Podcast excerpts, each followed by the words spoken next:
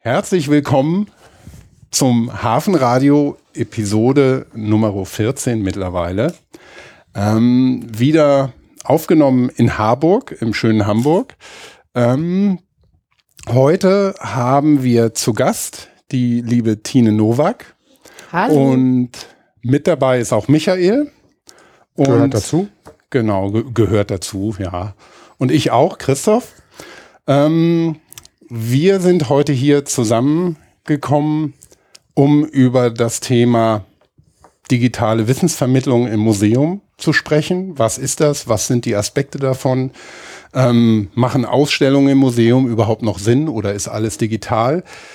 All diese Sachen werden wir so ein bisschen ähm, unter die Lupe nehmen und da mal reinschauen. Und da ähm, sind wir natürlich mit unserem Gast, der Tine Nowak, super aufgestellt, weil du bist Expertin in Sachen Medien, Wissensvermittlung, Museum, Museumspädagogik, eigentlich Expertin für ganz, ganz viele Sachen, aber vielleicht Quasi für alles. quasi für alles, genau. Also wenn jemand eine Expertin braucht, einfach bei Tine melden. Sie ist die Kombizange der musealen Vermittlung. Genau. Sie kann alles. Das ist super. Also wenn, wenn man alles kann, das ist hervorragend. Ähm, aber vielleicht erzählst du ein paar Worte selber über dich, damit wir ähm, wissen, was von allem du gerade so machst. Genau, also ich glaube, meine Doktormutter wäre es lieber, ich wäre die Kombizange der Medienpädagogik, weil dort bin ich auch zurzeit ganz stark angesiedelt. Ähm, aber ich habe ein, ich sage das immer so, ich habe einen Museumshintergrund. Ähm, ich äh, habe jetzt die letzten drei Jahre an der TU Darmstadt gearbeitet, dort als wissenschaftliche Mitarbeiterin äh, im Arbeitsbereich Medienpädagogik. Dort schreibe ich auch meine Doktorarbeit. Und davor auch nochmal an der Uni, in, an der Hochschule Fulda. Und davor eigentlich quasi immer, immer, immer im Museum. Und zwar, ich habe ähm, so ganz klassisch Geistes-, Kulturwissenschaftlich studiert, Kunstpädagogik und Kunstgeschichte und Kulturanthropologie. Und äh, schon im Studium, ich glaube, mein allererstes Praktikum war ein Museumspraktikum. Das musste man der Kunstpädagogik machen. Das war Museum für moderne Kunst und Fotoarchiv. Und da ich in der Kunstpädagogik studiert hatte, wollte ich auch eher ein pädagogisches Praktikum haben. Also habe ich das nächste Praktikum in der Kunsthalle Karlsruhe in der Museumspädagogik gemacht. Da habe ich das mir so angeguckt, wie die da insbesondere mit Schulklassen Führungen im Museum gemacht haben. Die Kunsthalle Karlsruhe hat ja auch so eines der ersten Kindermuseen mitgehabt in Deutschland. Also die waren da sehr breit aufgestellt. Und ähm, dann irgendwann habe ich angefangen als, Student, als Studentin ähm, Führung zu geben. Und zwar, ich glaube, zuerst im Goethehaus in Frankfurt. Da, nee, da war ich erstmal Wochenendkraft und dann habe ich mir das so langsam erarbeitet, dass ich da Führung geben kann. Dann bin ich ins Museum für Kommunikation und habe da als Studentin Führung gegeben. Und dann, ach, das habe ich irgendwie ewig gemacht. Ich habe auch ewig studiert. Ja, Und äh, Haben wir dann, was dann, dann gemeinsam, ging's ne? immer da haben wir alle was Museum. gemeinsam, ja. Genau. Also ich habe ewig lang, ewig, ewig lang studiert und da beim Museum gearbeitet und nachdem ich, glaube ich, fertig war, nicht schon noch als Studentin, habe ich auch schon im Filmmuseum angefangen, Führungen zu geben. Und äh, als ich dann fertig war mit dem Studium, dachte ich, ich mache jetzt meine Doktorarbeit. Das ist aber nicht die, an der ich jetzt schreibe. Ich dachte das schon mal früher. Und äh, wollte eigentlich so freiberuflich im Museum arbeiten und dabei meine Doktorarbeit schreiben. Und äh, ich habe einfach super viel Führung gemacht und auch journalistisch gearbeitet. Ich habe so ganz viele Ausstellungsrezensionen geschrieben in der Zeit. Und ähm, dann irgendwann gab es die Möglichkeit, irgendjemand ist ausgefallen. Ich habe eine erste Ausstellungsassistenz im Museum für Kommunikation gemacht bei einer Ausstellung, die heißt Digitale Souvenirs. Weil äh, schon damals das so war, ich habe Kunstpädagogik mit Schwerpunkt Neue Medien studiert, also Digitalkamera. Ich habe mich, äh, ich habe ähm, irgendwie schon mal immer relativ viel auch äh, Computer benutzt, äh, war auch äh, relativ im Vergleich zu anderen Leuten, ich kannte viel im Internet rumgehangen und ähm, habe halt auch sehr früh zum Beispiel ähm, Blogs gelesen und sowas. Und äh, da brauchten die halt dringend jemanden, der sich irgendwie mit, also so medienaffin war. Und als ich diese Ausstellungsassistenz gemacht hatte, das was bedeutet, die Volontärin war plötzlich weg und irgendwie äh, in einer einem Monat war die Ausstellungseröffnung und irgendjemand musste es halt tun, ähm, hab, bin ich mit dem Direktor auch ins Gespräch gekommen und habe denen so erzählt, was ich so mache und dass ich halt auch ganz viele Blogs lese und äh, überhaupt im Internet so rumturne und das äh, auch so digitale Kunst und all das mich so total interessiert. Und er meinte, ach, das ist ja interessant ähm, weil es auch ist, das Museum, ähm, das plant eine große Sonderausstellung zu Tagebüchern und zu Weblogs. Und äh, die bräuchten jetzt auch mal gerade jemand, der so eine wissenschaftliche Vorrecherche macht. Und habe ich mir sozusagen als Folgeauftrag da so eine Vorrecherche im Bereich neue Medien schon mal irgendwie akquir akquiriert. Und äh, in dem Zuge habe ich mich dann auch ähm, für das Volontariat, was gerade ausgeschrieben wurde, beworben. Und äh, ich glaube, der hat einfach gedacht, besser kriegt das nicht. Äh, ich bin vorbereitet äh, und äh, bin dann auch eingeladen worden zum Vorstellungsgespräch und habe das Volontariat gekriegt und habe in dem Volontariat dann diese Ausstellung gemacht zu, ähm, zu Tagebüchern und Webblogs mit zwei anderen Kuratoren zusammen. Und äh, danach äh, habe ich in, äh, wurde nach dem Volontariat wurde mir die Pressestelle angeboten, weil da gerade eine Vakanz war. Und dann habe ich mir ähm, noch ein Ausstellungskonzept einfallen lassen äh, und das äh, wurde dann auch angenommen.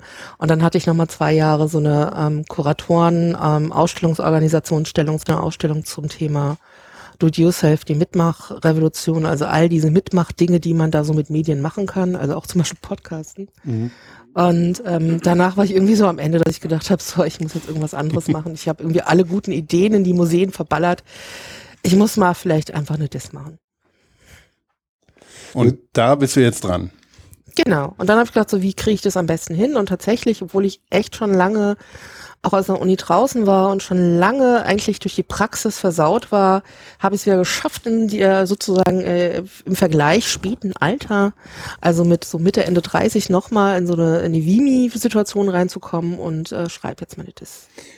Nochmal einen kleinen Schritt zurück, weil dieser Podcast, das zeichnet sich gerade ab, passt ganz wunderbar zu unserem Podcast, den wir mit Kai Bruns aus Mainz gemacht haben. Da saßen ja drei ähm, mittelalte Herren um die, das Baujahr 65 bis 70 zusammen und die sagten, wir kamen von der elektrischen Schreibmaschine zu unserem Computer und haben uns so in die Technik eingearbeitet. Du hast jetzt häufiger gesagt, so ich habe ganz früh damit angefangen, ganz früh damit angefangen. Wann hast du denn damit angefangen?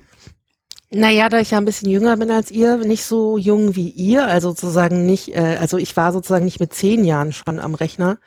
Ähm, wir hatten hier ähm, durch den Freund meiner Schwester einfach ähm, so eine Mitte der 90er war hier so ganz normal, so ein Computer mit äh, und äh, und ich habe mir, glaube ich, 96, 95 meinen ersten Computer gekauft und da hatte ich dann auch irgendwie Metronet, CompuServe, irgendwie Internet dabei. Ach, CompuServe, das habe ich auch lange nicht gehört, das Wort. Ja, genau.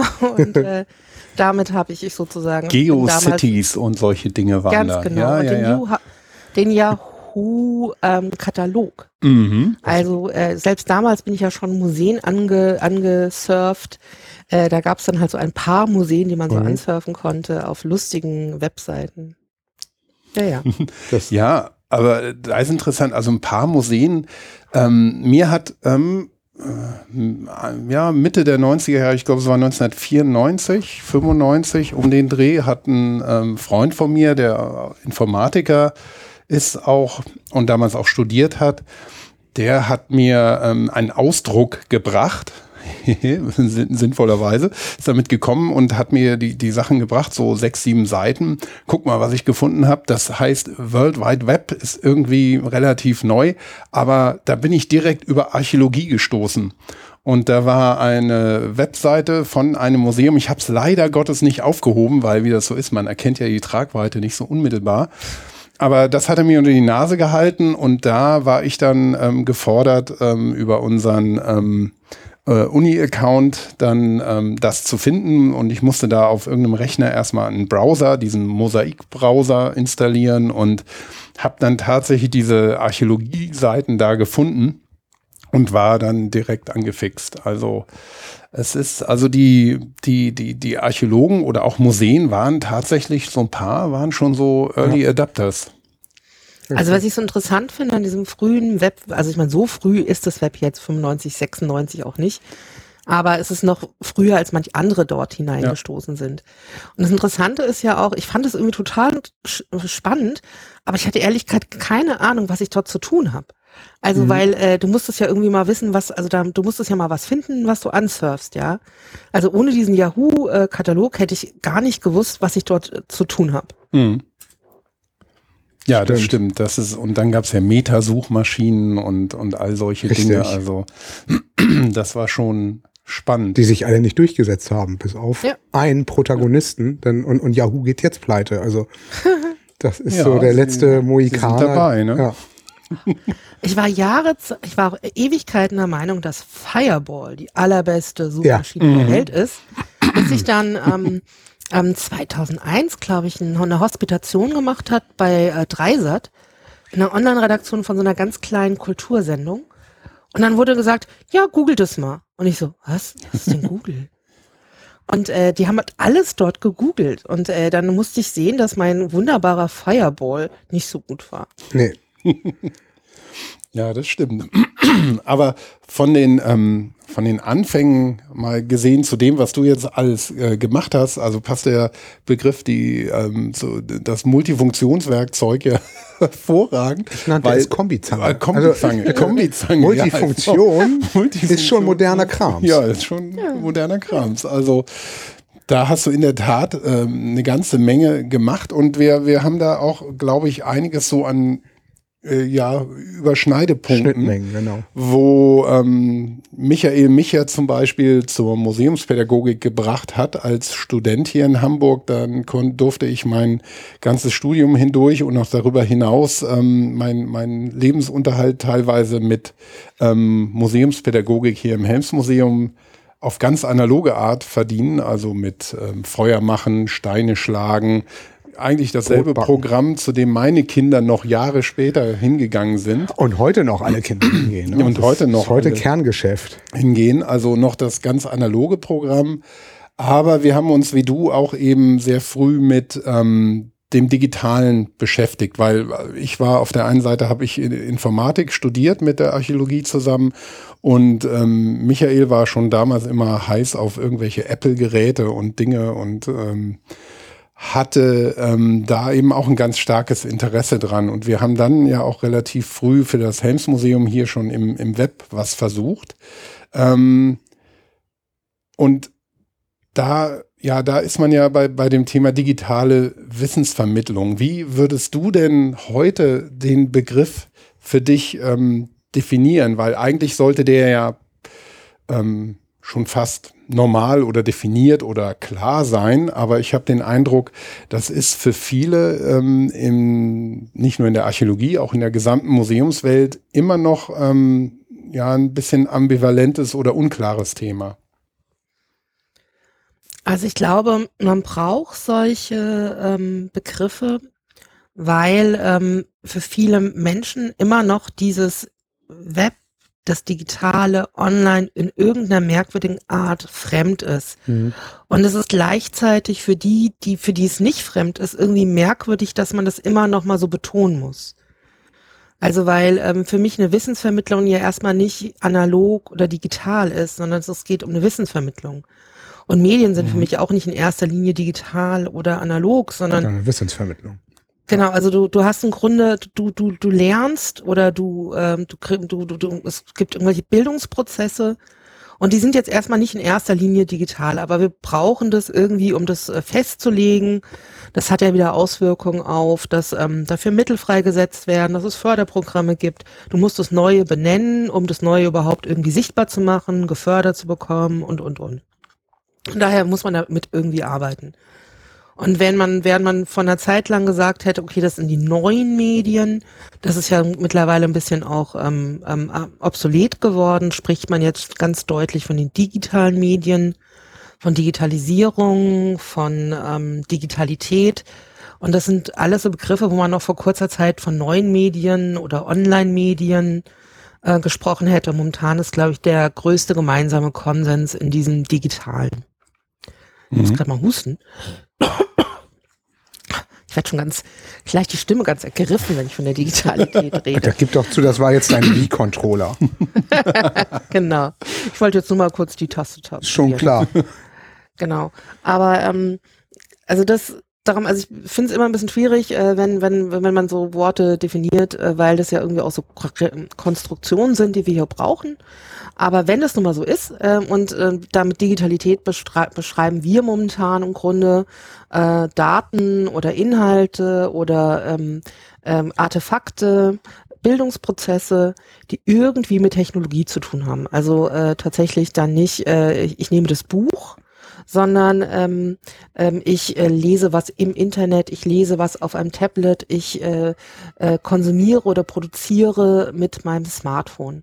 Ähm, mhm. So wäre das mit der Begriffsfassung. Äh, Aber letztendlich die Dinge, die dann hinten bei mir passieren, die passieren eigentlich ebenso, äh, als ob ich das anders benutze. Also ob dann sozusagen Wissen ankommt, ob ich was lerne, ob tatsächlich irgendeine Form von Bildung in mir erfolgt, ähm, das liegt ja an mir. Und ich bin ja natürlich jetzt erstmal nicht digital.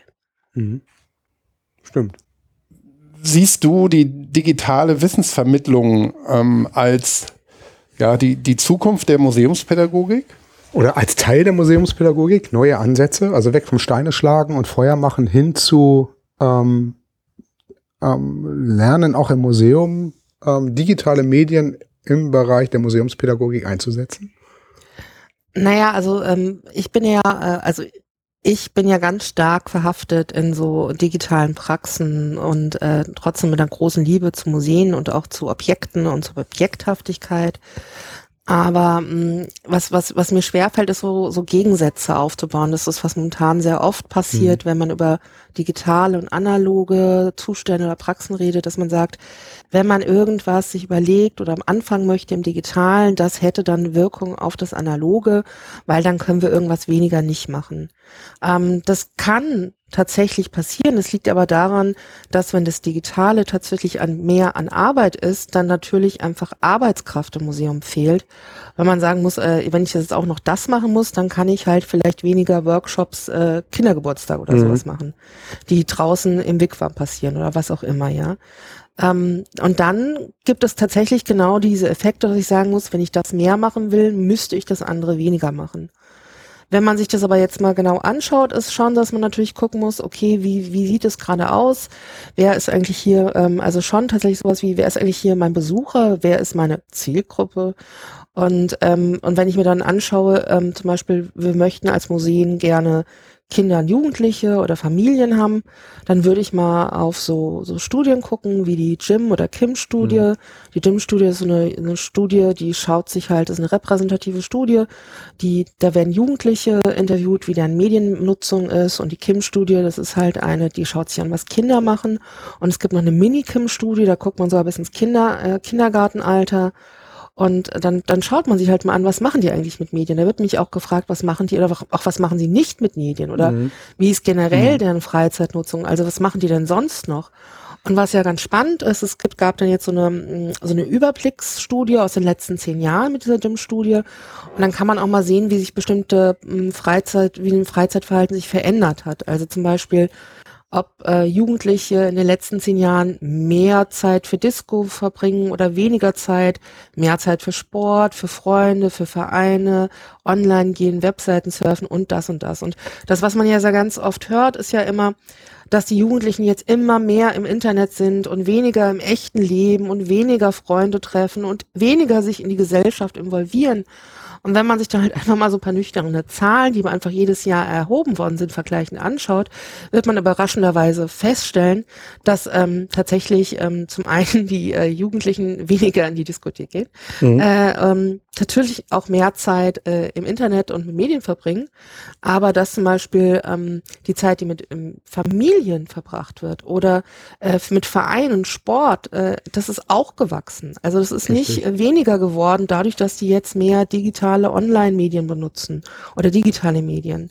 Also dieses gegeneinander aufwiegen scheint nicht die Realität abzubilden. Zumindest bei den Jugendlichen, die ja befragt worden sind, die ja so weit repräsentativ ist, dass man sagen kann, das, das können wir schon mal ganz gut uns angucken, wenn wir generell mal auf Jugendliche schauen. Und ähm, da das schon immer so eine Gruppe ist, die möchte man ja eigentlich, also die, die hat man zu wenig meistens im Museum, aber die hätte man ja gern. Mhm. Und äh, dann ist es vielleicht schon so ein Ding, dass man denkt, irgendwie, was, was müsste man denn so tun? Ähm, um einerseits vielleicht wirklich so ein, ähm, ein körperhaftes Erleben einerseits zu ermöglichen, aber äh, nicht äh, als Gegensatz äh, irgendwie digitales Online-Verhalten irgendwie auszuschließen. Und ähm, das hat, glaube ich, damit zu tun, dass also Häuser sich einfach generell überlegen müssen, wo wollen sie hin, wo stehen sie eigentlich gerade, wen wollen sie denn erreichen Und äh, dass man halt auch mal von oben bis unten dann auch überlegen muss, was müssen wir dafür tun.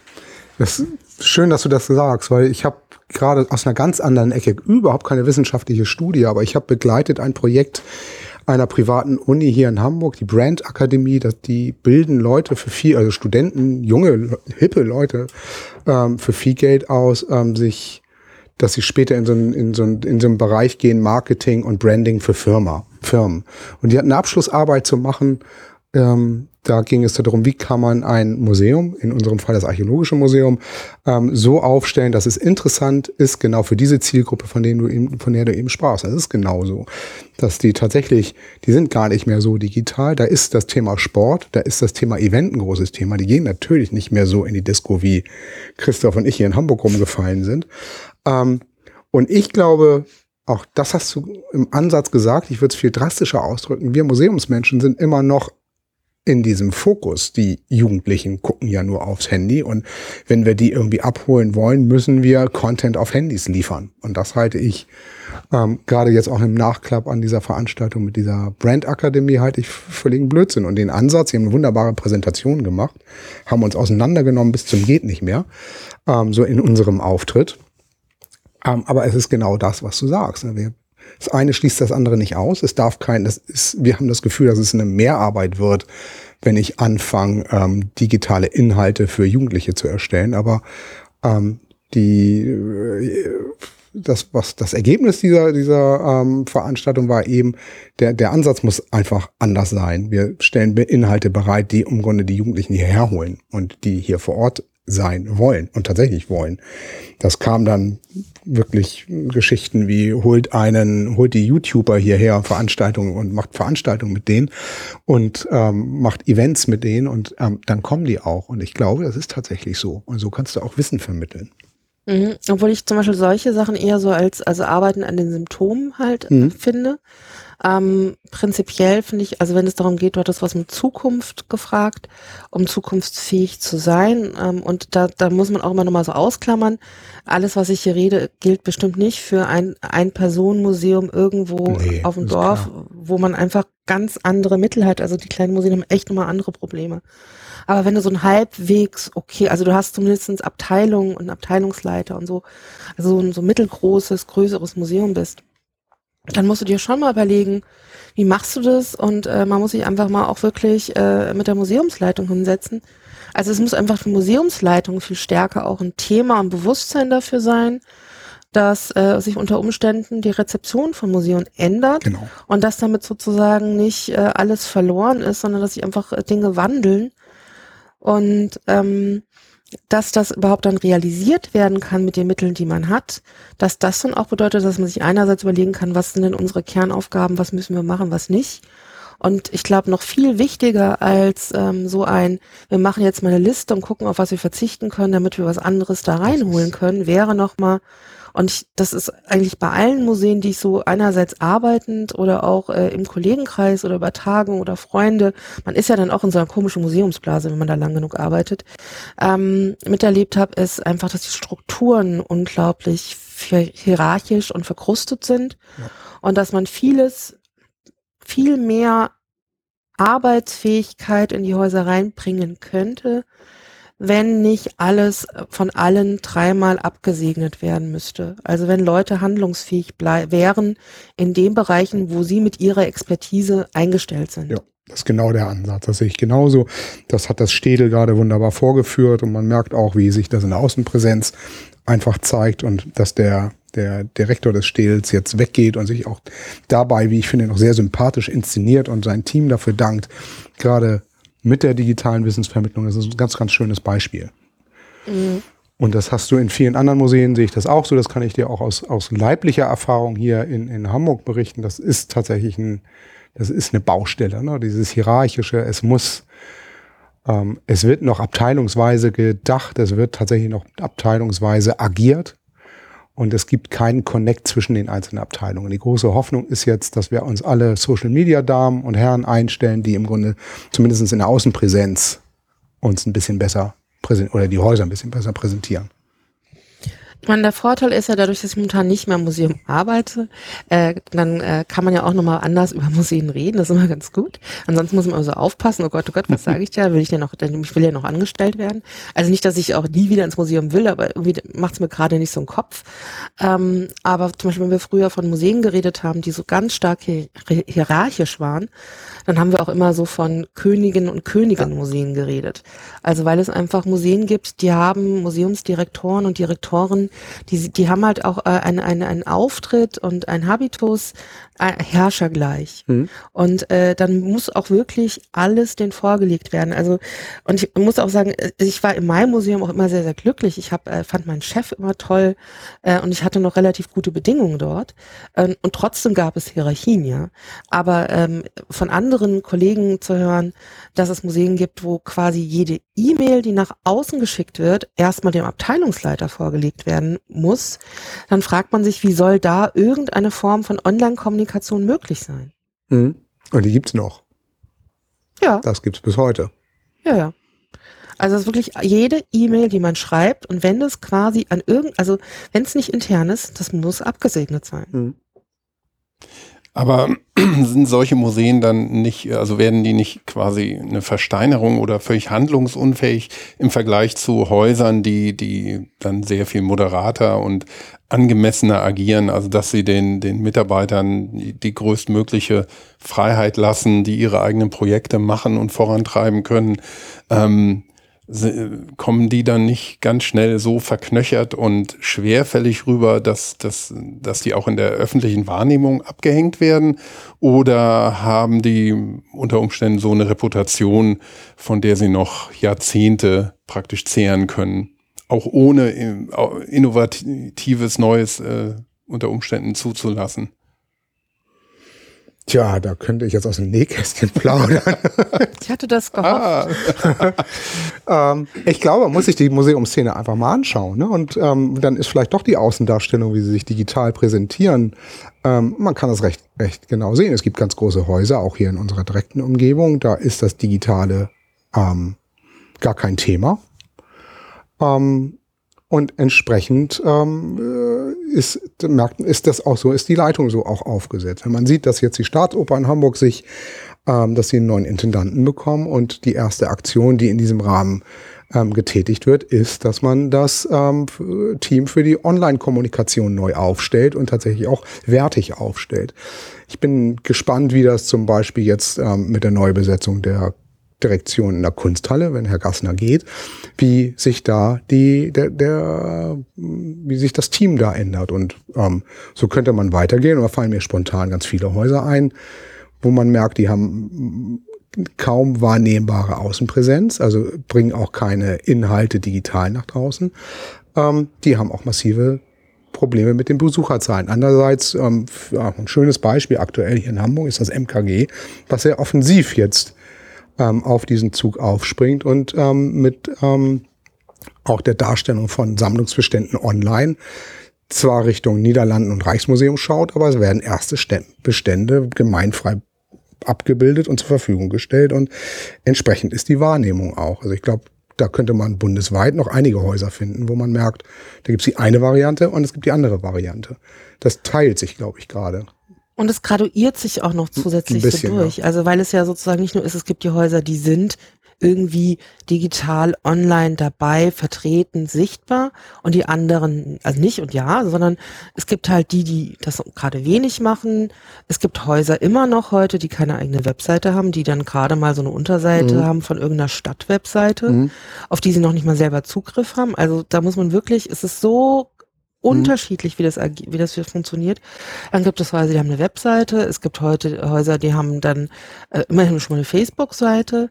Ähm, und dann gibt es auch mal den Unterschied, es gibt durchaus größere und mittelgroße Häuser, die äh, durchaus, äh, die sind bei Twitter und die sind bei Facebook und die machen auch irgendwelche Social Media Events und sowas. Aber ähm, das, das ist dann, das ist dann auch dieses Ding, die Presseabteilung macht es oder die Leitung Presse und Kommunikation kümmert sich halt darum. Und der Direktor sagt dann halt, ja, das ist euer Kram, kümmert euch, ihr müsst es machen. Und wenn man Pech hat, hat man halt vielleicht nur ähm, ein, ein, ein ähm, irgendjemanden, der tatsächlich nichts weitermacht als Social Media und wenn diese Person dann mal in ein Jahr weg ist, weil irgendjemand klüger war, die einzustellen, mhm. ähm, dann ist auch die ganze Social Media Arbeit des Museums vorbei. Richtig. Und die ein halbes also, Jahr. Und mhm. wenn es halt nicht wirklich mal von oben gedacht wird, also dass, dass es halt dann zum Schluss nicht an Personen hängt, die das machen und vielleicht den aktuellen Volontären und Volontärinnen, dann bricht es mit den jeweiligen Personen eventuell auch wieder ab. Und das ist ja im Grunde das Letzte, was du möchtest, dass du Dinge, die du aufgebaut hast, das fällt vielleicht ähm, der Museumsleitung gar nicht auf, weil die ja auch nie reingeschaut hat. Mhm. Aber das fällt Leuten auf und es ist natürlich irgendwie, also es ist traurig. Und daher ist sozusagen so mein Plädoyer, Plädoyer und ich glaube, da bin ich ja auch mit, mit, mit gerade Michael gerade ganz, ganz gut äh, hier äh, zugange. Dieses, ähm, also digital und Digitalität im Museum muss vom Direktor ausgedacht werden oder Direktorin. Also weil der, der, der Fisch stinkt vom Kopf. Mhm. Ja. Ähm, vielleicht äh, gerade dazu, ähm, die, die Theorie mal in den Raum gestellt, sind wir da nicht in einem Wandlungsprozess sowieso alleine ähm, von der Demografie? Also viele ältere ähm, Museumsdirektoren sind oder gehen jetzt in Rente, also die, wenn man es dann in Anführungsstrichen alte Schule nennt, also so der, der klassische gehobene Bildungsbürger, ähm, der auch gerne die Bildungsbürger im Museum empfängt und der noch so diesen Duktus, den du eben auch beschrieben hast, des kleinen Königs in seinem Reich oder des großen Königs ähm, vor sich herträgt. Ähm, die werden doch vielleicht allein demografisch weniger und ähm, es rückt langsam eine Generation nach, auch je mehr von den sogenannten Babyboomern so in die, in die Rente dann verschwinden in der Zukunft, ähm, rücken dann nicht immer mehr nach, jetzt auch schon für die der Begriff Digitalität vielleicht gar nicht mehr so eine große Rolle spielt, weil das Digitale schon so viele Lebensbereiche durchwirkt und durchwächst, ähm, dass das Digitale einfach dazugehört als Werkzeug, als Methode, als Medium, als ähm, Prozess, was auch immer, aber dass es eben schon einen großen Grad an Normalität gewinnt, alleine dadurch, dass die Digitalität immer, also dieser digitale Wandel ja ganz viele Bereiche im Alltag und im, im auch im professionellen Leben dann ähm, äh, enthält. Ja, das, ähm, das, das hat es zum einen sicherlich, das ist das aber, was ich vorhin auch mit so einer Graduierung meine. Ähm, also das, das gibt's. Also man sieht auch viele sehr, sehr schöne Beispiele, wo da tatsächlich auch was passiert. Es kommen neue Menschen an die Museen. Mit den neuen Menschen passieren neue Dinge. Das finde ich immer sehr hoffnungsvoll. Äh, und gleichzeitig gibt es so, also es gibt so eine Gleichzeitigkeit des Ungleichzeitigen. Ähm, es gibt super innovative Häuser, die jetzt da ganz viel Kraft reinsetzen. Es gibt die Häuser, die machen das mit so mittleren Tempo, die fangen dann jetzt an und das merkt man, glaube ich, sehr verstärkt, gerade so in so Stellenausschreibungen, mhm. dass man mal überall jetzt so Social Media Stellen schafft. Und ähm, da muss man eher so sagen, das ist das, das was, was so ein bisschen traurig dabei ist. Ich schaue mir das ja alles so an und denke mir so, ja, das habe ich mir früher immer so gewünscht. Und jetzt gibt's das alles und äh, es ist ein bisschen so tatsächlich wie in der Museumspädagogik, so die Bereiche, die ich für besonders interessant und wichtig halte, die werden dann natürlich auch besonders schlecht bezahlt. Mhm. Also genauso wie die Museumspädagogik erstaunlich wenig Gehalt äh, bekommt. Es ist ganz selten, dass man da äh, ein Gehalt bekommt wie für eine wissenschaftliche Stelle und auch die wissenschaftlichen Stellen sind mittlerweile echt, äh, also darüber will man gar nicht reden. Nein, das brauchst du. Ähm, Nein. Ja ähm, äh, ist es mit diesen Social Media Stellen, da haben wir, also da, da gibt es äh, interessante Konstrukte. Also da so viel Sachbearbeiter, wie ich da gesehen habe in, in den letzten zwei Jahren, weiß ich gar nicht, wo die alle im Museum sitzen sollen. Ähm, die dann für TV8, TV9, TV10, wenn es hochkommt, man kann schon froh sein, wenn es TV11 ist, ähm, äh, da Social Media Arbeit jetzt machen. Richtig. Aber das ist deshalb auch nur dem geschuldet, weil die natürlich alle merken, ähm, dass die diese klassische Pressearbeit, die stirbt allenthalben weg. Also gerade hier für Harburg, das habe ich ja auch schon an der einen oder anderen Stelle kommuniziert. Es ist tatsächlich so, dass wir die, die lokalen Presseorgane ähm, einfach eingestellt werden, weil sie nicht genug Abonnenten haben. Die waren noch nicht mal, es war noch nicht mal so, dass die dass die nicht gewinnbringend gearbeitet haben, aber mittelfristig eben keinen Gewinn mehr einfahren. Oder klassisch hier in Hamburg auch das große Abendblatt, was dann eben als Hamburger Lokalblatt dann irgendwo Richtung Westfalen verkauft wird. Hat man also in den Museen auch begriffen und ich finde auch zu spät.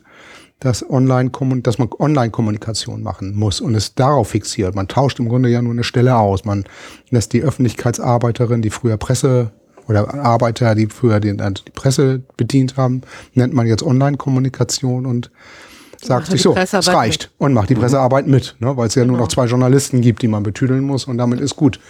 Und oft ist so, dass sie dann auch noch die Webseite mitmacht und wenn es besonders schön ist, dann soll sie sich auch noch um die Darstellung der Online-Sammlung kümmern. Genau. Mhm. Das stimmt wohl.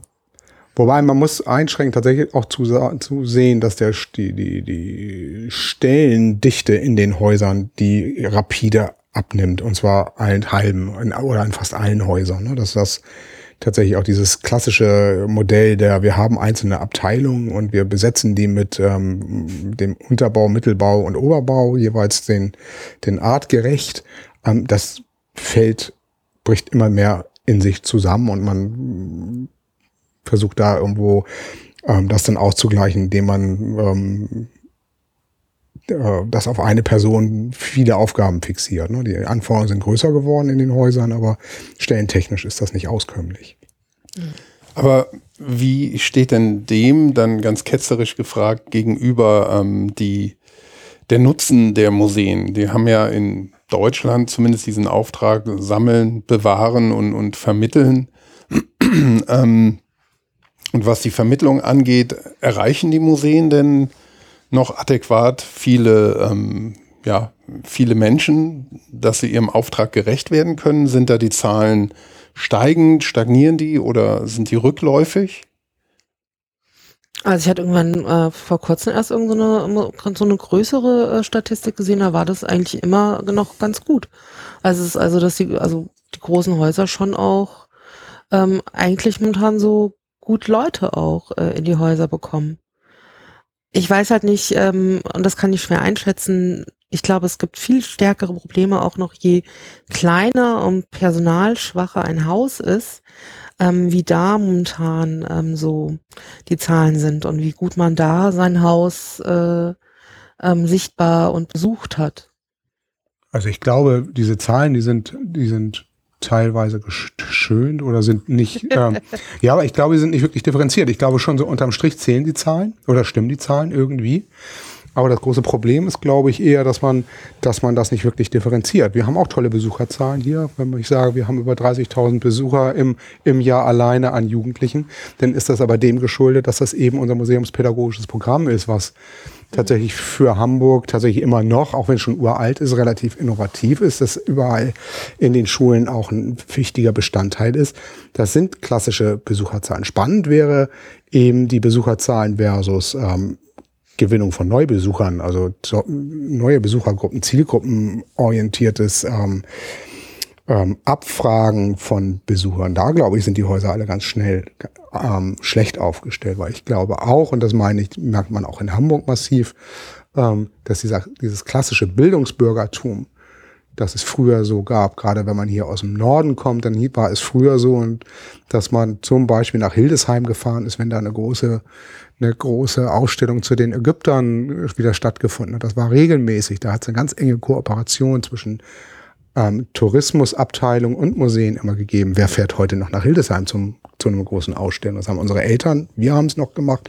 Das ist aber, das, das gibt's so in der Form nicht mehr. Und momentan denke ich, sind die Besucherzahlen so wie sie sind, ganzheitlich mag das stimmen. Ich glaube aber, wenn man sie genauer betrachtet, dann wird das schwierig. Dann konzentriert sich das auf einzelne Häuser. Mhm. Ähm, auch wieder jetzt vielleicht das Beispiel Kunsthalle mit der Neueröffnung. Die haben ein wirklich gutes Marketing gehabt und die haben mit Sicherheit glänzende Besucherzahlen.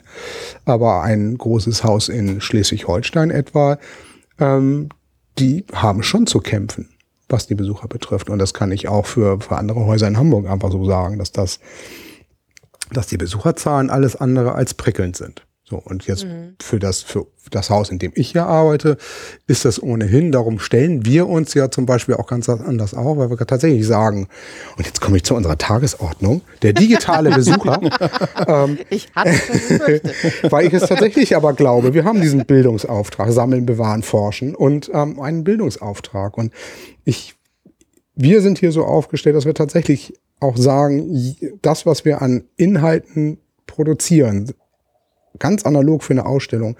Das muss so aufbereitet sein, dass wir es nachhaltig auch weiterverwenden können, weil wir einfach merken mit unseren Auftritten, ähm, dass das auch woanders wahrgenommen wird. Und ich finde es unglaublich spannend, wenn ich weiß, dass ein Text, den ich irgendwo geschrieben habe, so und so viel Mal in den USA runtergeladen wird oder in Russland oder in China. Und das sind alles Dinge, das ähm, ist eine ne Sache, ähm, das gehört einfach mit zum Museum und ich plädiere für, für unser Haus hier auch, dass wir diese Besucherzahlen eben mit aufführen, dass man die mit nicht als zahlende Besucher, danach werden wir immer gemessen, sondern eben als Besucher, die unsere Inhalte wahrnehmen. Und das ist eine Sache, ähm, die wir in unserer, wie nennt man das neudeutsch, digitalen äh, Strategie eben ganz fest verankern und entsprechend auch formulieren.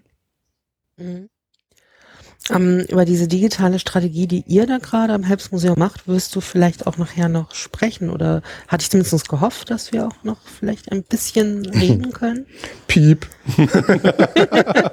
Nein, das können wir gerne, aber das ist, ja, mhm. können wir gerne, aber ich denke da wiederum, dass das, das wäre auch noch ein schönes Thema für einen zweiten Podcast tatsächlich, ah, okay. mhm. ähm, wo wir ähm, wo wir vielleicht Katrin mit einbeziehen, weil Katrin genau. für uns nicht die klassische Online-Kommunikationsfrau ist. Also es ist tatsächlich auch so, dass wir gesagt haben, wenn wir das hier machen, wird sie diejenige, wird sie der neuralgische Punkt sein, der sich eben um diese IT-Strategie kümmert. Und wir haben es so ein bisschen aufgeteilt.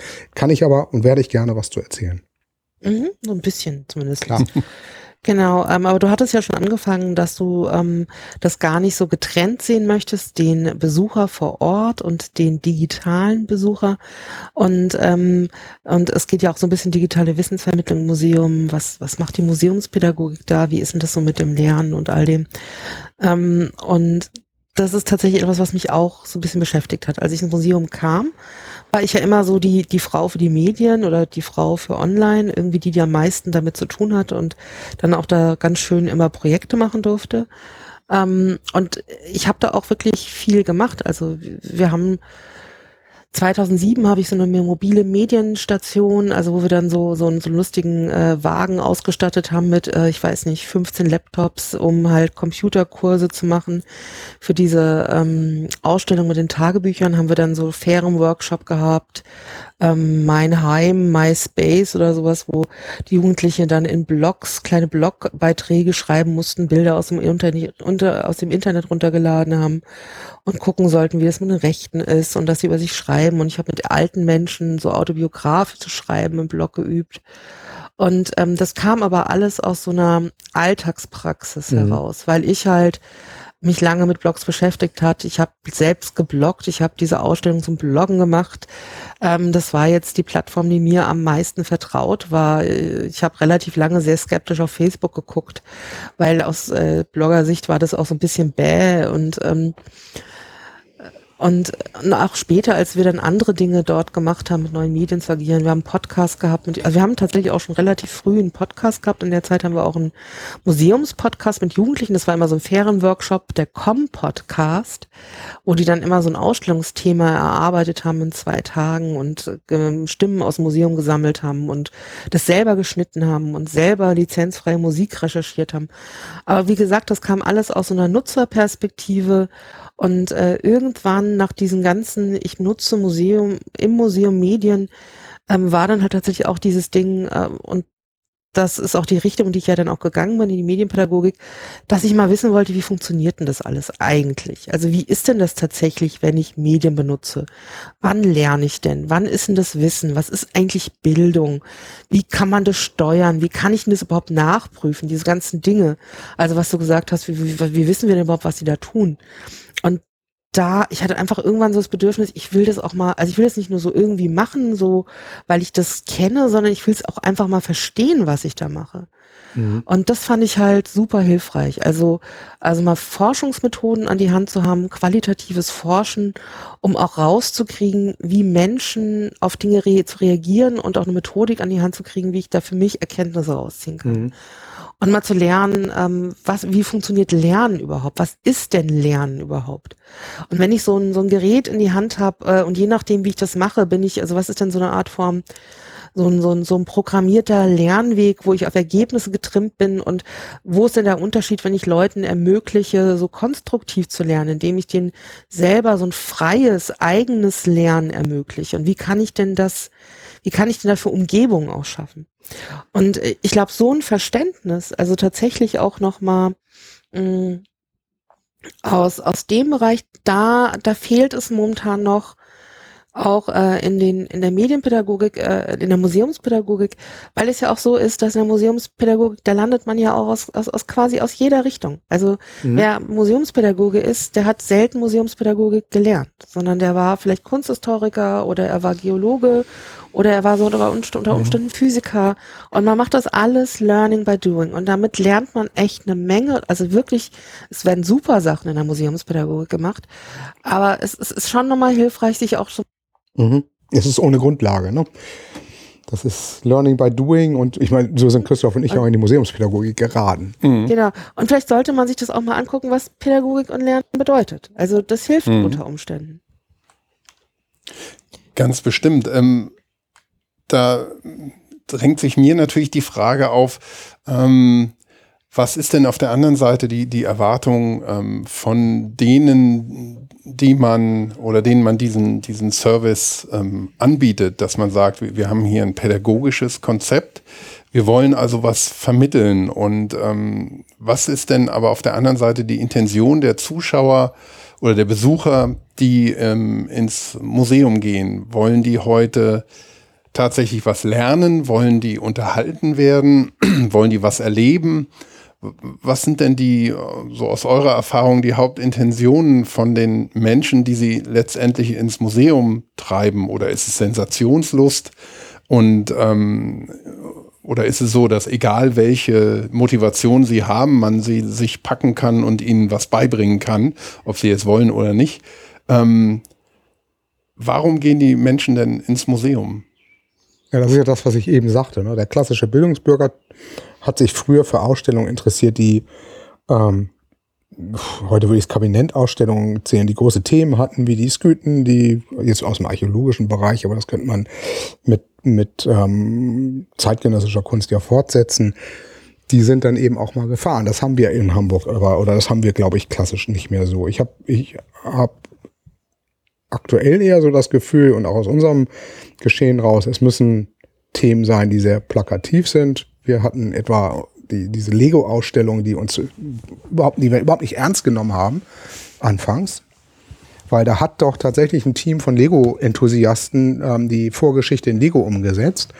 Und das kann ja nicht sein. Das hat aber schlussendlich dazu geführt, dass wir 80.000 Besucher hatten.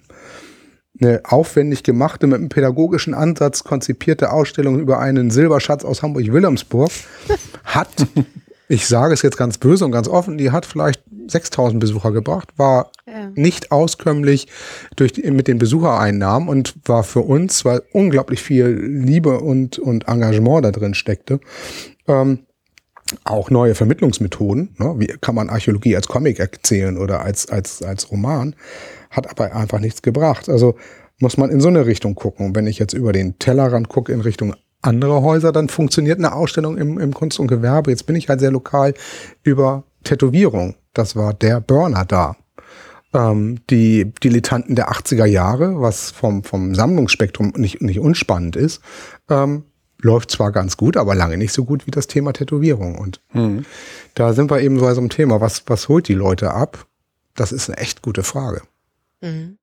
Wohl, ähm, und da möchte ich kurz ketzerisch sagen, also äh, genau die, die geniale Dilettantenausstellung jetzt, wenn du dich für das Thema interessierst, dich vielleicht auch äh, als, als, als Interessentin für dieses Thema auch nicht so richtig glücklich macht. Also, nee. Und für Leute, die sich nicht interessieren, ist das schon auch ganz schön fremd. Ja, das ist genau der Punkt. Mhm. Ähm, das ist genau das Problem mit dieser Ausstellung. Da, da kämpfen die auch mit und die dachten, sie hätten eine gute Idee. Und aktuell läuft in Österreich eine Ausstellung zu den 70er Jahren. Da müsste man mal die Besucherzahlen abfragen, weil das würde mich mal interessieren, ob das vergleichbar ist.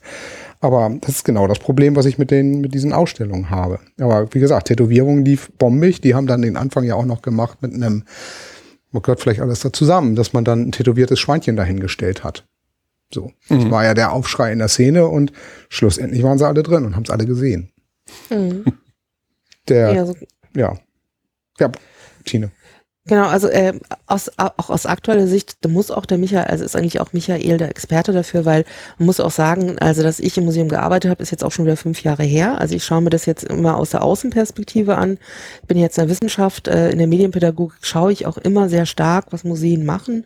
Oder ich habe auch schon in Seminaren ähm, Schnittstellen, Seminare zu Museen gegeben. Oder ich schreibe auch immer noch wieder was über und zu Museen. Hier in meinem Podcast lade ich mir immer Leute aus Museen ein, versuche da sozusagen die Nabelstuhe äh, noch nicht durchzuschneiden, ähm, aber sozusagen dieses aktuelle, warum kommen die Leute zu ein, das, das äh, kann ich genauso nur von außen beschreiben, wie, mhm. wie du das kannst, Christoph. Also mhm.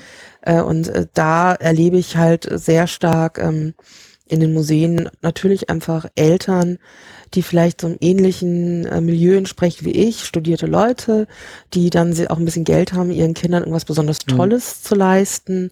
Und die gehen dann halt in irgendeinen tollen Kunstworkshop oder in einen Filmworkshop und, äh, und da gibt's gerade bei den Ferienworkshop auch den Aspekt, dass natürlich das Kind dann auch mal zwei Tage, aber sinnvoll auch mhm. weg ist, ist ja auch anstrengend wenn die Kinder dann auch die ganze Zeit daheim mhm. sind. Das ist, äh, also das, das meine ich auch gar nicht böse, das ist aber halt auch manchmal auch anstrengend, wo man ja. gerade nicht mehr so gewöhnt ist, äh, weil die normalerweise in der Schule sind.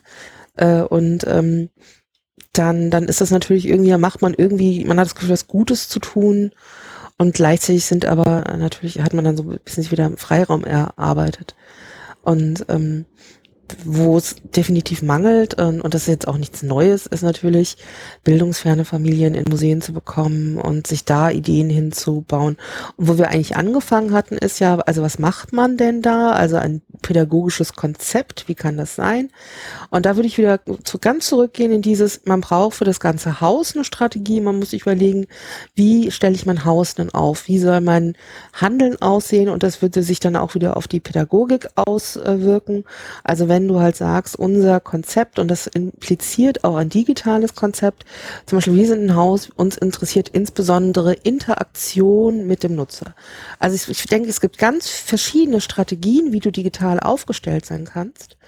Und nicht jede muss Interaktion fokussieren. Mhm. Aber eine könnte zum Beispiel sein, mich interessiert also entweder Interaktion oder Partizipation.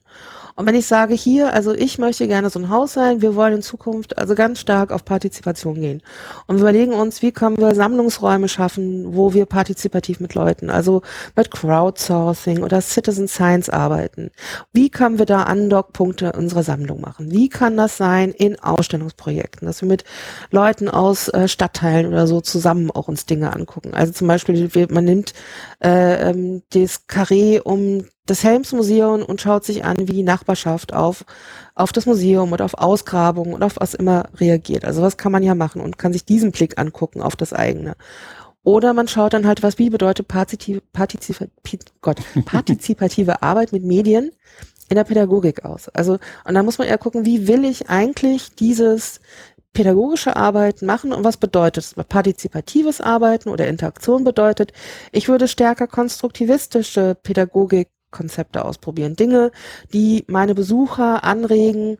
Also, dass ich, ich stelle denen zum Beispiel ein Repertoire an Dingen zur Verfügung, dass die selber mit dem Material, was ich denen auf einer Plattform zur Verfügung stelle, Dinge machen können. Also zum Beispiel mit Lehrern stelle ich mh, hm, irgendwelche Bilder und Vorlagen zur Verfügung und damit können die dann in der Schule Legetrick-Sachen machen.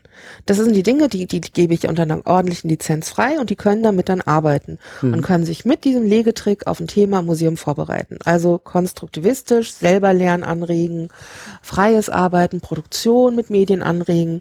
Da bin ich bei Interaktion und Partizipation. Wenn ich mir aber angucken möchte, hm, okay, das ist mir irgendwie ein bisschen zu wild, so viel Interaktion, das kann ich auch nicht kontrollieren, das trauen wir uns jetzt nicht so ganz zu, oder das passt auch gar nicht zu unserem Haus.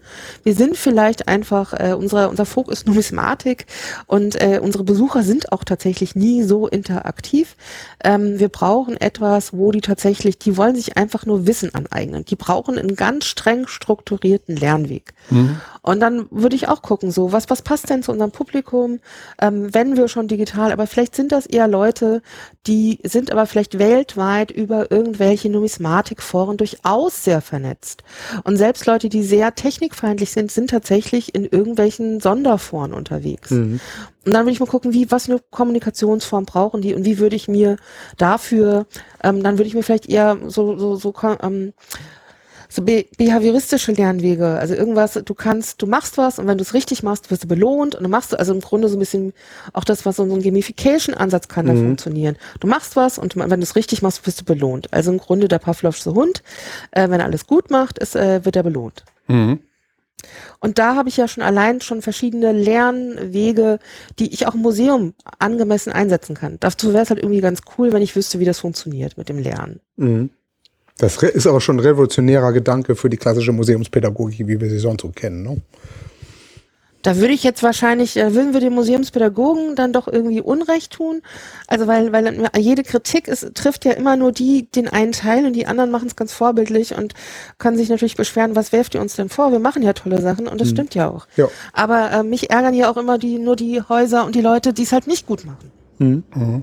Ja, aber man muss natürlich auch sagen, als Museumspädagoge kann ich mir auch vorstellen, dass man eben nicht ähm, jetzt aus sich heraus auf alle Ideen kommt, wie zum Beispiel jemand wie du, der jetzt den, den, den Blick noch mehr aus dieser, dieser pädagogischen oder sogar dann medienpädagogischen ähm, Perspektive hat, die hat ja natürlich auch nicht jeder Museumspädagoge. Und ähm, ich glaube, da tun ähm, ja, ähm, so Impulse von außen ähm, schon das ihre und, und sind ein ganz wichtiger ähm, Punkt, um um eben andere Wege zu gehen oder auch eben, ja, diese, diesen, diesen, dieser digitale Wandel bedeutet ja eben, das hast du eigentlich ganz schön beschrieben, bedeutet ja nicht, dass ich jetzt ähm, plötzlich nur, eine, nur digitale Strategien haben muss, sondern ähm, dass, dass ich eben, ja, wie du sagtest, eine, eine, eine Gesamtgrundstrategie haben muss und, und daraus dann ähm, auch sehe, was wird digital auf digitalem Wege benötigt und was wird auf, auf analogem oder haptischem Weg benötigt, was ist für welche Zielgruppe sinnvoll. Ähm, also all solche Sachen sind ja, sind ja dann ausschlaggebend und nicht so sehr, dass man jetzt ähm, nur die Frage, ähm, ja, wer macht gute Museumspädagogik und wer macht schlechte, sondern dass es ja, wie du sagtest, in, in ein Gesamtkonzept eingebettet ist, was natürlich die Herausforderung ist. Ne?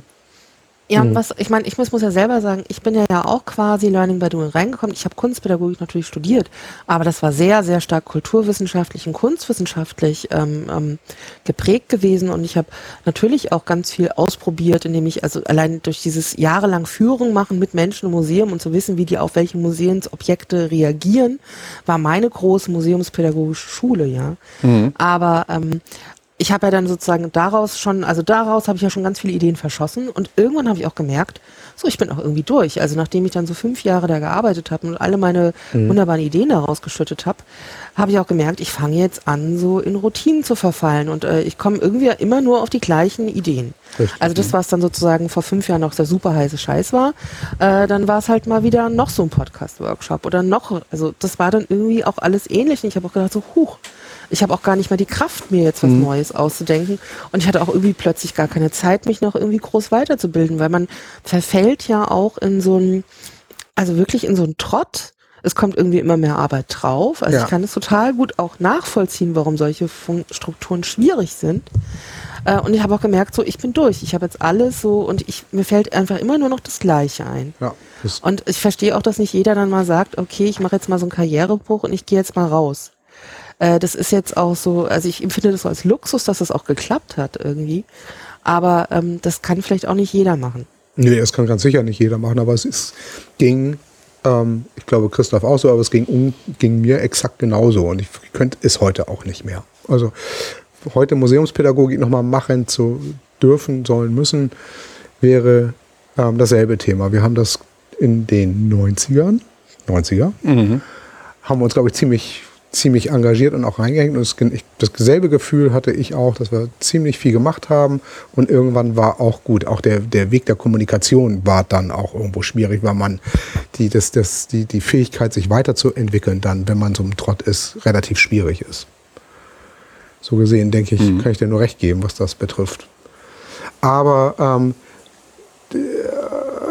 nochmal zurück zu den, zu den Vermittlungsansätzen. Es ist ja momentan mhm. immer so, dieses Neudeutsch taucht ja allen Teilen auch überall auf das Thema Digital Storytelling. Und ich bin da total genervt von, muss ich ganz ehrlich sagen, weil ich, ich kann dieses Digitale nicht mehr hören. Weil ähm, wenn ich Themen mache, und das wäre wieder so aus, aus, aus der Binnenansicht eines Hauses, dann will ich eine Geschichte erzählen. Ich will nicht mehr 62 Vitrinen vom Urknall zum Westwall darstellen, sondern ich möchte eine Geschichte als solches erzählen. Und so ist im Übrigen auch unsere Dauerausstellung aufgebaut. Und alles, was wir an Geschichten erzählen, das ist das, was ich, was ich denke, ähm, leben wir und ist ein Teil unserer IT-Strategie, die wir hier relativ ganzheitlich aufgesetzt haben, muss eben auch einen Mehrwert im Digitalen haben. Also muss da mehrwertig abgebildet werden können. Sprich, wir haben einen Audioguide für die Kinder mitentwickelt, der natürlich auf dem basiert, was wir in der, Au in der Ausstellung präsentieren. Ähm, siehst du das genauso oder siehst du, äh, findest du schon, dass man trennen muss zwischen Digital Storytelling und grundsätzliches Storytelling in einer Ausstellung?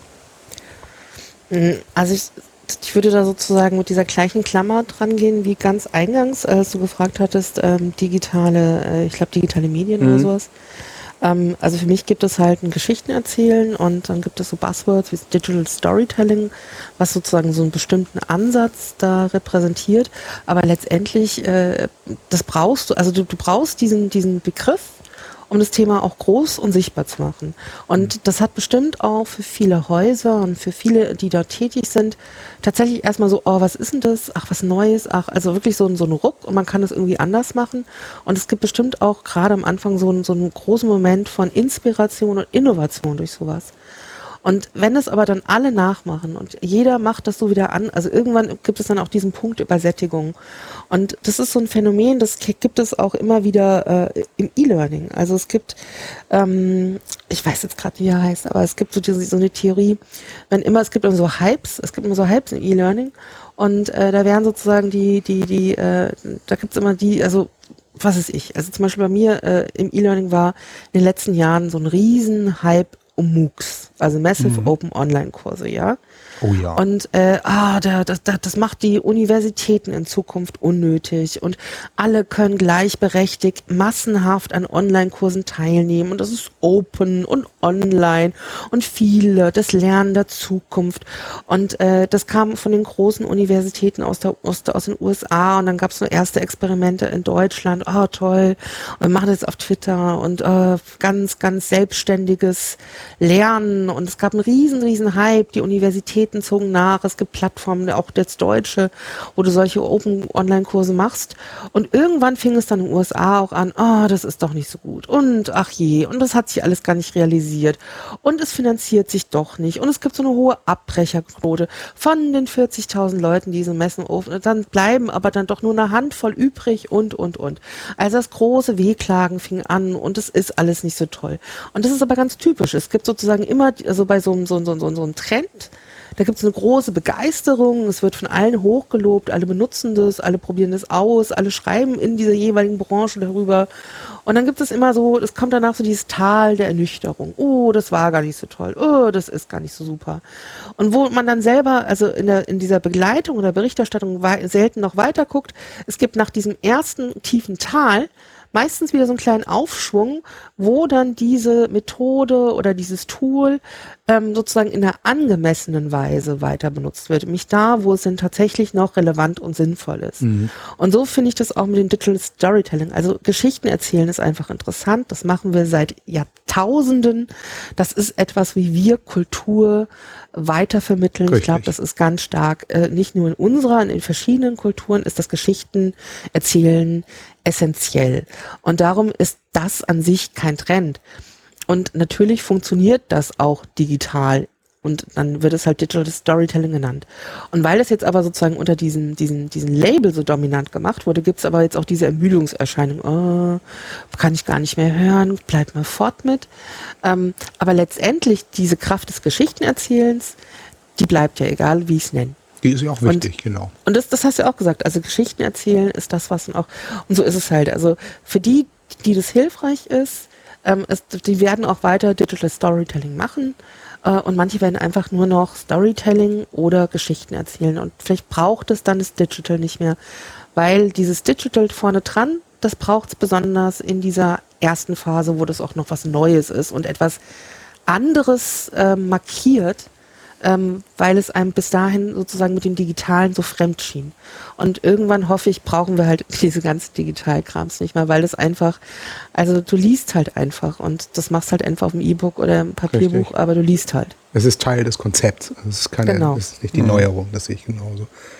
Wie ist denn das, ähm, Christoph, das, das E-Learning bei euch? Also ich meine, so, so weit ist es ja gar nicht entfernt. Also im, im, im Bereich IT ähm, und ähm, ja, Weiterbildung, Fortbildung sind natürlich auch genau diese Themen ähm, relevant. Es geht auch um E-Learning und man nimmt ähm, diese ganzen Trends auf und was gerade auf dem Hype-Cycle ganz oben ist, ähm, wird irgendwie ausprobiert und dann aber doch wieder verworfen und dann sagen alle, ja, war doch nicht so eine gute Idee.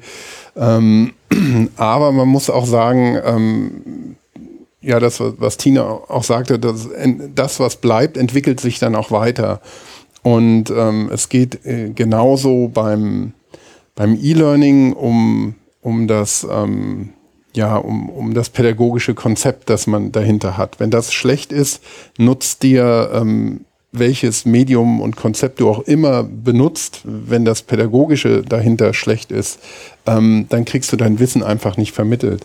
Genauso ist es bei MOOCs. Ähm, die ähm, können sehr gut funktionieren.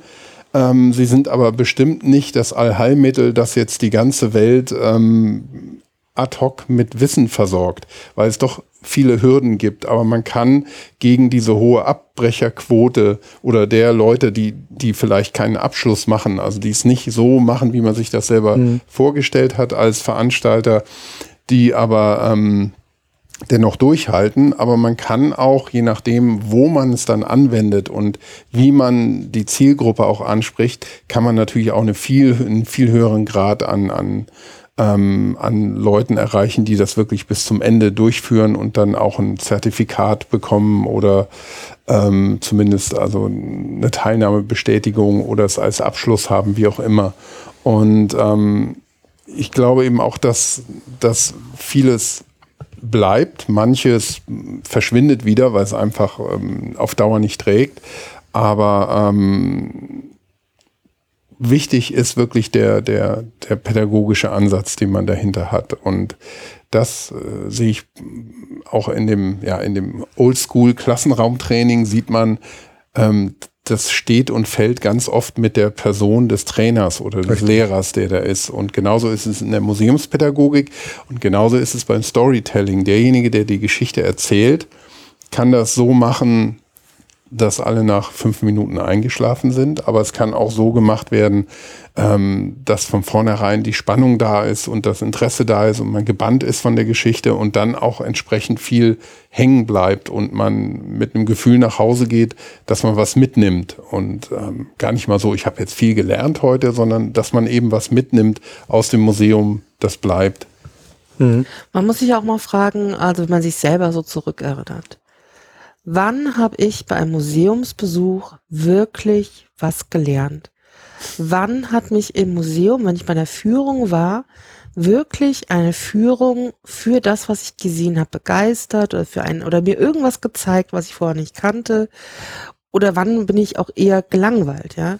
Ähm, und, äh, und wenn man dann, oder wenn man die Schule zurück, also wann war Schule so, dass ich dachte, das war so ein Erweckungsmoment? Und wann immer ich mich so zurück erinnere, dann sind es selten ganze Fächer oder Jahrgangsstufen, sondern ich könnte dir eher sagen, bei dem und dem Lehrer, der war irgendwie total toll. Genau. Ja? Mhm. Und das ist ja auch, das ist tatsächlich so eine Erkenntnis. Also ähm, es kommt auch, extra, also bei all dem, was wir machen, online, digital, es braucht einfach auch Leute mit so einem Engagement und einer Begeisterung, die dich mitnehmen. Und das funktioniert durchaus auch online. Also das ist ja auch so mhm. ähm, einer der ersten von diesen großen E-Learning-Hypes. Ich meine, E-Learning wurde ja auch schon längst tot gesagt und kam jetzt durch MOOCs und alle möglichen Dinge, Social Media wieder. Ähm, aber war ja auch, dass man gesagt hat, ähm, E-Learning ermöglicht effizienteres Lernen online und auch im Grunde letztendlich so eine Art von Kostenersparnis, weil du kannst ja ganz viele Dinge ähm, modularisieren, outsourcen und dann kann man sich ganz viel Präsenz sparen und die machen das alles, indem wir da irgendwelche Lernräume bauen online. Und das war, das war nicht so, ähm, also es hat sozusagen, die Ergebnisse waren nicht so prickelnd, wie man es vielleicht erwartet hat, weil einfach nur irgendwelche äh, Lernräume dahinzustellen, heißt noch nicht, dass die Leute lernen und dass da Leute anfangen, äh, tatsächlich äh, wissen oder motiviert sind, irgendwas sich aneignen zu wollen. Das, das ist eher so die Erkenntnis, äh, wenn ich Dinge online stelle, dann habe ich trotzdem ein unglaublich diverses Publikum, was da lernt. Äh, je größer das ist, umso schwieriger ist es. Und umso wichtiger sind auch Leute, auch online, die mich in dem Lernen unterstützen, motivieren. Ähm, also online bedeutet oder digital bedeutet nicht unbedingt, ich mache das jetzt alles alleine, sondern auch da wären sind natürlich Menschen extrem wichtig. Darum gibt es diese Konzepte wie Blended Learning, also die Kombination aus Präsenz und Online. Und auch bei Online-Konzepten ist es echt total wichtig, solche Tutoren, die es dann gibt, äh, also Menschen, die dann irgendwie dich da auch, bei der Stange halten. Also Menschen bleiben letztendlich beim Lernen doch äh, eine relevante Größe. Richtig. Womit wir bei der Tagesordnung sind, die du schön eingeleitet hast, stellt sich dann aber die Frage, und das ist für mich gerade so, dass das ist tatsächlich für mich ein ganz, ganz wichtiges Thema gerade, auch im Hinblick auf Projekte, die wir 2017 anstoßen werden. Wer ist denn der digitale Besucher? Also was sind denn die Leute, die sich ja auch die, die vielleicht nicht unbedingt ins Museum gehen, aber sich digital ähm, über die Museen informieren. Hast du da einen Trend? Siehst du da einen Trend? Mein Trend, den ich da aktuell sehe, ist tatsächlich, dass ganz viele Leute sind, die über die die sich ähm, zu, die, die sich tatsächlich für unsere Themen hier interessieren, aber eben nicht vor Ort sind. Und da sind die Zugriffszahlen nicht unerheblich. Ich rede nicht von den Leuten, die sich auf Facebook tummeln, weil sie tatsächlich nicht wissen, was sie am Wochenende mit ihren Kindern machen sollen. Und dann gucken sie, was ist auf, auf ähm, was ist im, im Helms Museum los, ähm, sondern das sind tatsächlich die wir, die wir für unseren ich nenne das jetzt mal Qualitätscontent, sprich das, was wir auf Google Plus haben oder auf Google Art haben, das ist tatsächlich sehr weitreichend. Und dann haben wir noch die Leute, ähm, haben wir, wie ich finde, sehr schön abgebildet und darum diese Überleitung jetzt zum digitalen Besucher, die sich exklusiv für Mittelalter, mittelalterliche Waffen und mittelalterliche Ausgrabungen interessieren. Da haben wir einen Protagonisten hier aus Hamburg gefragt, der hier die Ausgrabung leitet, den Kai, der ist so das klassische Beispiel. Das ist die Person, die dahinter steht, die ähm, tatsächlich ein empathisches Verhältnis zur Archäologie und zur Geschichte hat und das tatsächlich mit ähm, dem Glanz in den Augen und den, dem Dreck auf der Nase ähm, das auch so vermittelt. Aber wer, wer sind die digitalen Besucher? Was, wie gilt das? Wie siehst du das für andere Häuser? Da muss ich erstmal so tief durchatmen, weil ähm, tatsächlich die Frage, wer der digitale Besucher oder die Besucherin ist, äh, ja auch für mich auch so ein großes Rätsel ja. ist. Also weil dieser Begriff ist, also du merkst, wann immer du so ein digital für irgendwas hängst, dann denke ich mir so, hm, aber es ist doch. Ja, aber die gibt's ja. Aber die, die gibt's ja, ja im Gegensatz zu dem, was wir eben hatten, dass wir gesagt haben, so, ähm, zum einen ist es erstmal, da passt das digital nicht, weil die Geschichte ist die Geschichte, ob ich sie nun digital ja. erzähle oder nicht. Oder das Tool ähm, ähm, was, was hatten wir am Anfang, dass das ähm, die, die Möglichkeit eben ähm, das Marketing eben digital oder analog zu machen. Schlussendlich gilt es darum, dass wir Werbung für unsere für unsere Sache, für unser Haus machen. Aber das finde ich ist tatsächlich ja ein Wandel, den es gibt. Wir haben auf einfach die Möglichkeit, Menschen zu erreichen, die wir im Leben nicht erreicht hätten und mhm. wir leider Gottes nicht zählen bisher. Das heißt, klar, also du kannst Menschen über äh, online und digitale Kommunikationswege erreichen. Und ähm, die kann man auch digitale Besucher natürlich nennen. Mm, und ähm, was, was ich mich halt frage, also wer, ab wann bist du denn mhm. dann so ein digitaler Besucher? Also ähm, wenn du ins Museum gehst und du gehst da zum Beispiel, weil Flohmarkt ist, vor der, auf der Straße, ins Museum auf Toilette, wirst du dann schon gezählt in der Statistik? Ja. Genau. Dann bist du schon zufälligerweise ein Besucher dieses Museums geworden, obwohl mhm. du noch nicht mal Eintritt gezahlt hast. Mhm. Das heißt, äh, der Nutzer, der im Internet äh, mal auf eure Webseite landet und dann merkt, ups, ach, das, da wollte ich gar nicht hin, der ist dann auch schon dein digitaler Besucher. Das ist eben. Weil der wird natürlich gezählt. Genau, da, genau. Das ist das, was ich eben meinte mit den Beschönigen der Besucherzahlen. Das stimmt. Mhm. Also, das war in unserem Haus lange Jahre Usus, dass wir haben auch angeschlossen an dem Haus ein Theater. Mhm. Die haben eine Theatersaison. Mhm. In den Saal gehen 400 Leute. so die wurden ja. lange mitgezählt. Ne? Und ähm, auf der anderen Seite genau dieselbe ist, das, das Bild passt. Darum klammern wir digital wieder ein. Ähm, der, was ist mit dem Website-Besucher oder dem Facebook-Besucher? Trotzdem nochmal. Es gibt aber dann nochmal die Besucher, und das ist ja so, nehmen wir das Reichsmuseum in, in, in den Niederlanden, die ja ganz offensiv auf diesen digitalen Besucher ähm, fokussiert sind. Städel ja im Grunde auch und Volkwang-Museum auch, die tatsächlich das als, als, auch als Kerngeschäft ist vielleicht das falsche Wort, aber die sich es einfach leisten, ganz viel Inhalte für Menschen zu bereitzustellen, die wahrscheinlich auch nicht ins Museum kommen. Und die haben unglaublich, also in der Außendarstellung haben die einen unheimlichen Erfolg. Und da geht es nicht nur darum, dass ich mich über Öffnungszeiten und den Zustand der Toiletten informiere, sondern mhm. tatsächlich die, die Inhalte da abrufen. Das sind für mich die, die digitalen Besucher. Ich glaube, ich finde es immer interessanter, statt zu fragen, wer der digitale Besucher ist, ähm, eher so ein, so, ein, so ein Vergleich sich nochmal vor Augen mhm. zu führen. Und zwar, ich fände es eher spannend, darüber nachzudenken, was denn der Unterschied zwischen digitalen Besuchern und einer Community ist. Weil wir haben äh, allein in diesen Begriffen durchaus auch ein anderes Verhältnis oder beschreiben ein anderes Verhältnis zu Menschen, mit denen wir unter Umständen online kommunizieren. Der digitale Besucher ist einer, der zu uns kommt, der will was von uns, dem bieten wir etwas an. Ähm, und unser, unser, unser Kommunikationsmodell ist das, dass wir uns diese, diese Leute, die uns jetzt online besuchen, dass wir gucken wollen, ob wir da eine Community aufbauen. Also das heißt, äh, die kommen nicht nur und holen sich da irgendwelche Infos ab, die gucken auf die Sammlung oder schauen auf diese äh, auf die Ausstellungsseite, also gehen halt tatsächlich, wie du sagst, auf die Öffnungszeiten, sondern ähm, wir bieten denen was an und die machen entweder was damit oder wir kommunizieren auch mit denen. Mhm.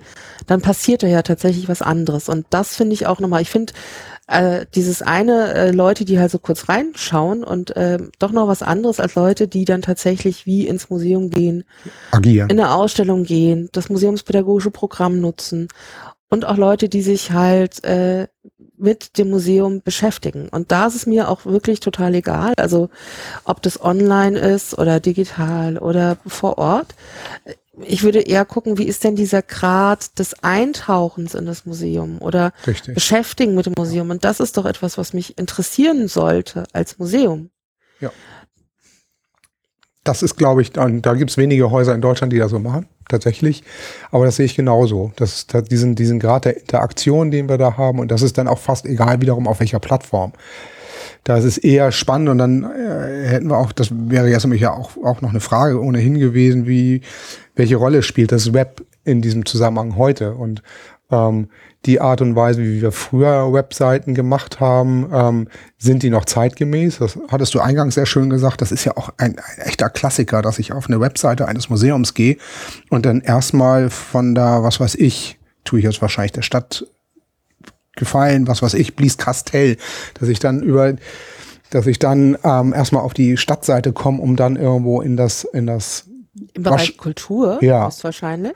Im Referat. Du musst erstmal suchen, Referat Kultur und dann kommst du unter Umständen und da hast den Aha-Effekt auf ein wahrscheinlich sogar sehr nett, sehr gut gemachtes kleines Heimatmuseum, was mit, mit viel, mit viel Wurf ähm, initiiert wurde, weil man mal die Mittel dafür hatte. Aber das ist genau der Klassiker und ähm, wir haben unseren Aha-Effekt in diesem Zusammenhang gehabt, als dass wir uns eine, die, Leute von Kultur und Konsorten ähm, ins, ins Haus geholt haben, gesagt, guckt euch mal unseren Auftritt an, was kann man da machen? Und das war natürlich massiv ernüchternd. Und ähm, nächsten Schritte einer Webseite, wie könnten die aussehen? Ist natürlich jetzt unser großes Thema. Da sitzen wir gerade massiv dran und überlegen, was, was ist machbar.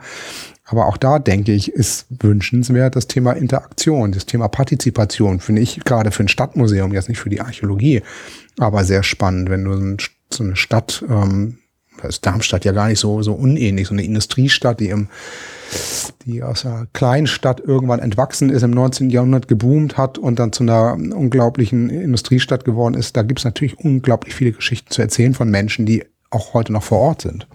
Mhm. Also Frage wäre jetzt tatsächlich so die die die wir hatten über den digitalen Besucher gesprochen, waren uns auch waren uns ja auch einig, dass, dass das Thema der Interaktion der digitale Besucher ist, also dass man die tatsächlich zählen sollte und nicht den Toilettengänger auf der Website. So. Mhm. Ähm, für uns ist ein großes Thema tatsächlich den Relaunch unserer Website und ähm, ich beschäftige mich gerade damit, welche Funktionalitäten muss so eine Website haben, weil ich mhm. lange Zeit dachte, wir brauchen sie nicht. Facebook ist für das, was ich darstellen will, eigentlich mhm. klasse. Mittlerweile, ähm, auch nachdem wir sie evaluiert haben, den, mit, den, mit Christian Gries und Co., haben wir gesagt, so Kernpunkt oder Kernthema unserer Online-Digital-Strategie ist eigentlich wieder die Website. Mhm. Und nun sind die nächsten Schritte und Fragen, welche Funktionalitäten muss sie haben, darf sie haben und soll sie mittelfristig haben. Ja, ich glaube, das ist auch sehr zeitgemäß, dass man sich zurück auf die Webseite ähm, verlässt. Allein in, in der Angst, äh, dass diese Social Media Plattformen, die es so gibt, sich einfach auch verändern, aufgeben und dann einfach diese ganze Arbeit, die man da reingesteckt hat, auch damit irgendwie plötzlich weg ist. Ähm, genau, aber ich habe auch sozusagen wieder anschließen können, wo, wo, zu was ich gerade was sagen wollte. Das passt schon ganz gut auch dann gleich ähm, in, in Weiterleitung auf die Webseite. Ähm, es ist ja schon ganz interessant, äh, dass Museen dann halt Webseiten haben und dass dieser digitale Besucher dort hinkommt. Ähm, also sozusagen analog zum Stadtraum äh, kommt der Besucher, die Besucherin ins Museum und er kommt online unter Umständen auf diese Webseite, um zu gucken, wie ich da auch, äh, was ich dort vorfinde. Ähm, aber wenn, wenn, wenn du und deine Kollegen äh, unterwegs seid, also als ihr seid als Museumsmitarbeiter, ihr bleibt ja nicht auf ewig in eurem Haus gefangen. Also ihr geht ja auch aus dem realen Haus raus, wieder zurück mhm. in die Stadt. Also der Klassiker bei Museumskollegen, die ist, den ich so kenne, ist, Museumskollegen gehen total oft zur Ausstellungseröffnung anderer Häuser. Und man trifft da dann wieder andere Museumsleute und äh, erzählt, ach das und ich, ähm, man weiß so, wo, also dieses Rausgehen oder man mhm. geht ähm, zu, äh, zu dem Grafiker oder man geht zu irgendwelchen Dingen, weil man ja auch wieder irgendwie neue Ideen sammeln muss für neue Ausstellungen. Man ist als Museumsmitarbeiter schon oft im Haus, aber man ist durchaus auch woanders. Und wenn ich abends privat auf einer Ausstellungseröffnung bin, bin ich da als Privatperson. Aber jeder andere, der Museum arbeitet, weiß, ich bin da unter Umständen als Pressereferentin, als Museumspädagogin mhm. von dem und dem Haus. Mhm. Und ich finde es schon ähm, spannend, dass, ähm, dass es so selbstverständlich anscheinend ist, dass alle erwarten, äh, dass, dass die Nutzer dann immer zu einem dann kommen, also auch auf die Webseite und dass man natürlich Angebote macht, damit, also natürlich dann auch interessante Angebote, damit die auch freiwillig kommen und dort spannende Sachen jetzt bei einem tun. Aber dass sozusagen äh, das eigene Engagement woanders als Museum, als auf der eigenen Facebook-Seite oder auf dem eigenen Twitter-Kanal oder äh, so sichtbar zu sein, das ist dann doch äh, eher ähm, eher selten, dass du jemanden erlebst, der sagt, ich bin hier äh, das äh, Helmsmuseum oder das und das Museum und ich mache was woanders. Also ich spreche zum Beispiel als Mitarbeiterin des Helmsmuseums sichtbar in einem Online-Forum. Mhm. Also zu den Orten zu gehen, wo die Leute sind, die sich für die Themen online interessieren und online kommunizieren, die mein Haus aber originär macht. Also rauszugehen, so wie man mhm. auch manchmal rausgeht in die Stadt oder vielleicht bei euch zu den Ausgrabungsstätten oder zu Konferenzen oder so.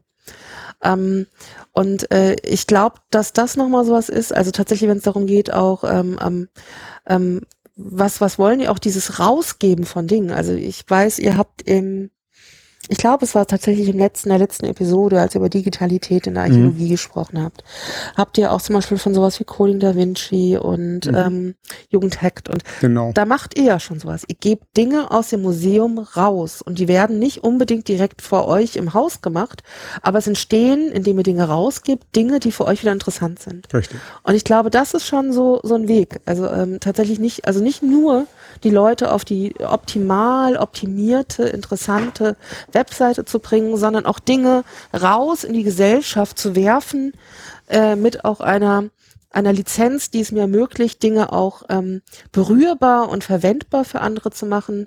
Und auch dort die Dinge, äh, also sozusagen dort, wo die Leute sind, also nicht nur immer zu mir zu holen, sondern meine Dinge den Leuten zu geben und ähm, dort das meine zu ihrem zu machen. Und das wirkt wieder auf das meine zurück. Mhm. Da hast du fast das Projekt beschrieben, was wir gerade, wo wir in der, in der letzten Entscheidungsphase sind. Wir, das nennt sich Hammerburg 4.0. Da tragen wir tatsächlich das, was wir hier gerne erzählen wollen und zeigen wollen in die Hamburger Altstadt, richtig vor Ort und werden solche Themen da aufgreifen und auch dort präsentieren. Da sind wir gerade in der letzten Entscheidungsphase und da ist das Bundesforschungsministerium sogar dabei, das finanziell zu unterstützen. Wenn das alles gut geht, wird das 2017 organisiert. Aber es ist genau das, warum ich auch schon ketzerisch gefragt äh, habe, ähm, brauchen Museen noch einen echten Showroom oder macht es nicht Sinn, tatsächlich mit, mit seinen Inhalten rauszugehen und ähm, das Museum breiter aufzustellen? Ich hatte ja diese Frage hatte ich aufgeworfen, weil wir mit dieser Wilhelmsburg-Ausstellung, die wir hier gemacht haben, viel, viel Geld, mit viel, viel Ideen und Liebe und Gestalter und sonst irgendwas tatsächlich ja baden gegangen sind. Mhm. Ich mir aber sicher bin, dass wenn wir das alles, jetzt sage ich es doch nochmal, Klammer auf, digital, Klammer zu, ähm, vernünftig aufbereitet hätten und an die Lokalitäten hinge oder zu den Lokalitäten mit den Inhalten gegangen wären, wir, glaube ich, eine andere Wahrnehmung bekommen hätten. Im realen Leben wie auch in der, im Online-Leben. Mhm. So, also brauchen wir noch einen Showroom? Schließen wir die Häuser? Naja, also das, äh, also ich meine, das sind ja schon die Fründe, die man so hat, ja. Also das Haus und die Objekte, also ich habe ja, ja, also das, Christoph hat es ja auch schon erzählt, du hast es, wir haben alle in Häusern Führung gemacht. Und wenn du mit Menschen durch so ein Haus gehst, also das mag, also ich selber habe wirklich viele Museumsführer und Führerinnen erlebt, da fand ich deine Führen, Führung echt total lahm. Und ich, ich bin die schlechteste Besucherin von der schlechten Führung, muss ich sagen. Aber ähm, was mich an Museen begeistert hat, war dieses Ding, dass ich als, als, als Museumspädagoge vor Ort in den Häusern mit den Objekten also ich hatte immer diese, diese, diese, dieses Ding, egal was für eine Schulklasse ich jetzt krieg, die gehen hier raus und die müssen es super finden. Das war jedes Mal meine, meine Challenge, dass ich die breche und dass mhm. die irgendwie raffen, dass es hier irgendwie was, was Tolles zu geben hat. Und egal wie krank ich war, äh, in dieser einen Stunde, wo ich eine Führung gemacht habe, war ich voll da und gesund und mhm. danach war ich wieder, hatte ich wieder Bronchitis. Mhm. Ähm, und das, das kann's, also das, also das so einfach, so barrierearm, so mit wenigen Mitteln digital zu übertragen. Dieses Gefühl, wenn dir jemand was erzählt, der begeistert ist, diese Emphase, die jemand hat, das aber im Video hinzukriegen, das kriegst du vielleicht tatsächlich noch halbwegs beim Podcast hin, ja. Also ich, ich kenne dieses Gefühl, wenn ich Leuten zuhöre, weil das ein extrem nahes Medium ist. Aber das wird schon sehr schwer über Video. Über Twitter kriege ich das nicht hin. Nee, da ist, ist ja auch keiner. wüsste ich hm. nicht aber tatsächlich dieses vor Ort mit Menschen bei dem Objekt sein und dann wirklich dann Geschichten erzählen und Leuten hier guck mal und probier das aus und lass uns das machen. Und wenn ich und das, das was das passiert, also das ist halt etwas, was passiert tatsächlich in den Orten mit den Menschen. Ja, und wenn ich das in den Orten oder an den Orten, wie eben beschrieben, Orten. an den Orten mache und eine künstliche Intelligenz dahinter packt, die dir genau das alles liefert, die dir sogar noch sagen kann, so, wenn ich das jetzt hier an dieser Stelle interessiert, dann wird dich auch das interessieren und guck dir das mal an und ich führe dich auf mit deinem Mobile Device und mein, meinem Wissen einmal durch die Freie und Hansestadt Hamburg und zeige dir all die wichtigen Orte und du kannst dich total darauf einlassen. Also wenn er das so toll macht, dann würde ich mich freuen und dann weiß ich, aber das, das bedeutet ja nicht, also nur weil es sozusagen ein anderes tolles Angebot gibt, wo das eingesetzt würde, was technisch machbar ist, heißt selten, dass das Alte sofort verschwindet Nein, und das klar. hat ja auch seinen Mhm. Grund. Also, weil ich vielleicht auch gar kein Geld habe, diesen tollen neuen Roboter, Mhm. der mich da durchführt. Ich habe halt nur eine Person, die das ganze Museum Mhm. sch äh, schmeißt und äh, dann ist es, äh, dann sind wir glücklich, wenn die das irgendwie gut vermitteln kann. Mhm.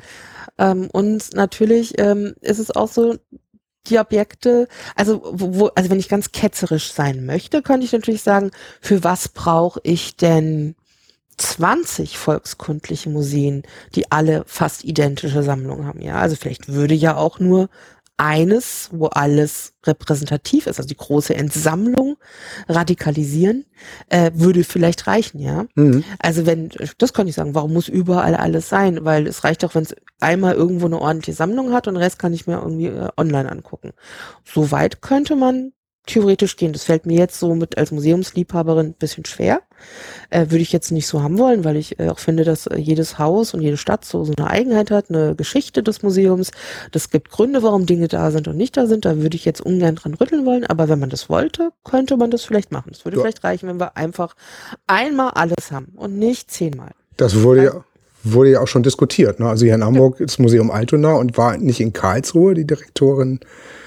Hat die nicht oder ein Direktor sich hingestellt und gesagt, so macht es Sinn, wir müssen die Museen kannibalisieren, wir brauchen nicht zehn große High-End-Kunstsammlungen, es reichen, wenn wir drei in Deutschland haben. Die kleinen Häuser braucht keiner mehr.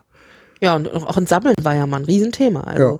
so, ähm, also allein wenn man die Häuser reinguckt und guckt, wie oft habe ich das jeweilige Objekt da drin äh, und reicht es nicht, wenn ich statt äh, zum Beispiel zehn Telefone des gleichen Typs habe, nur drei habe.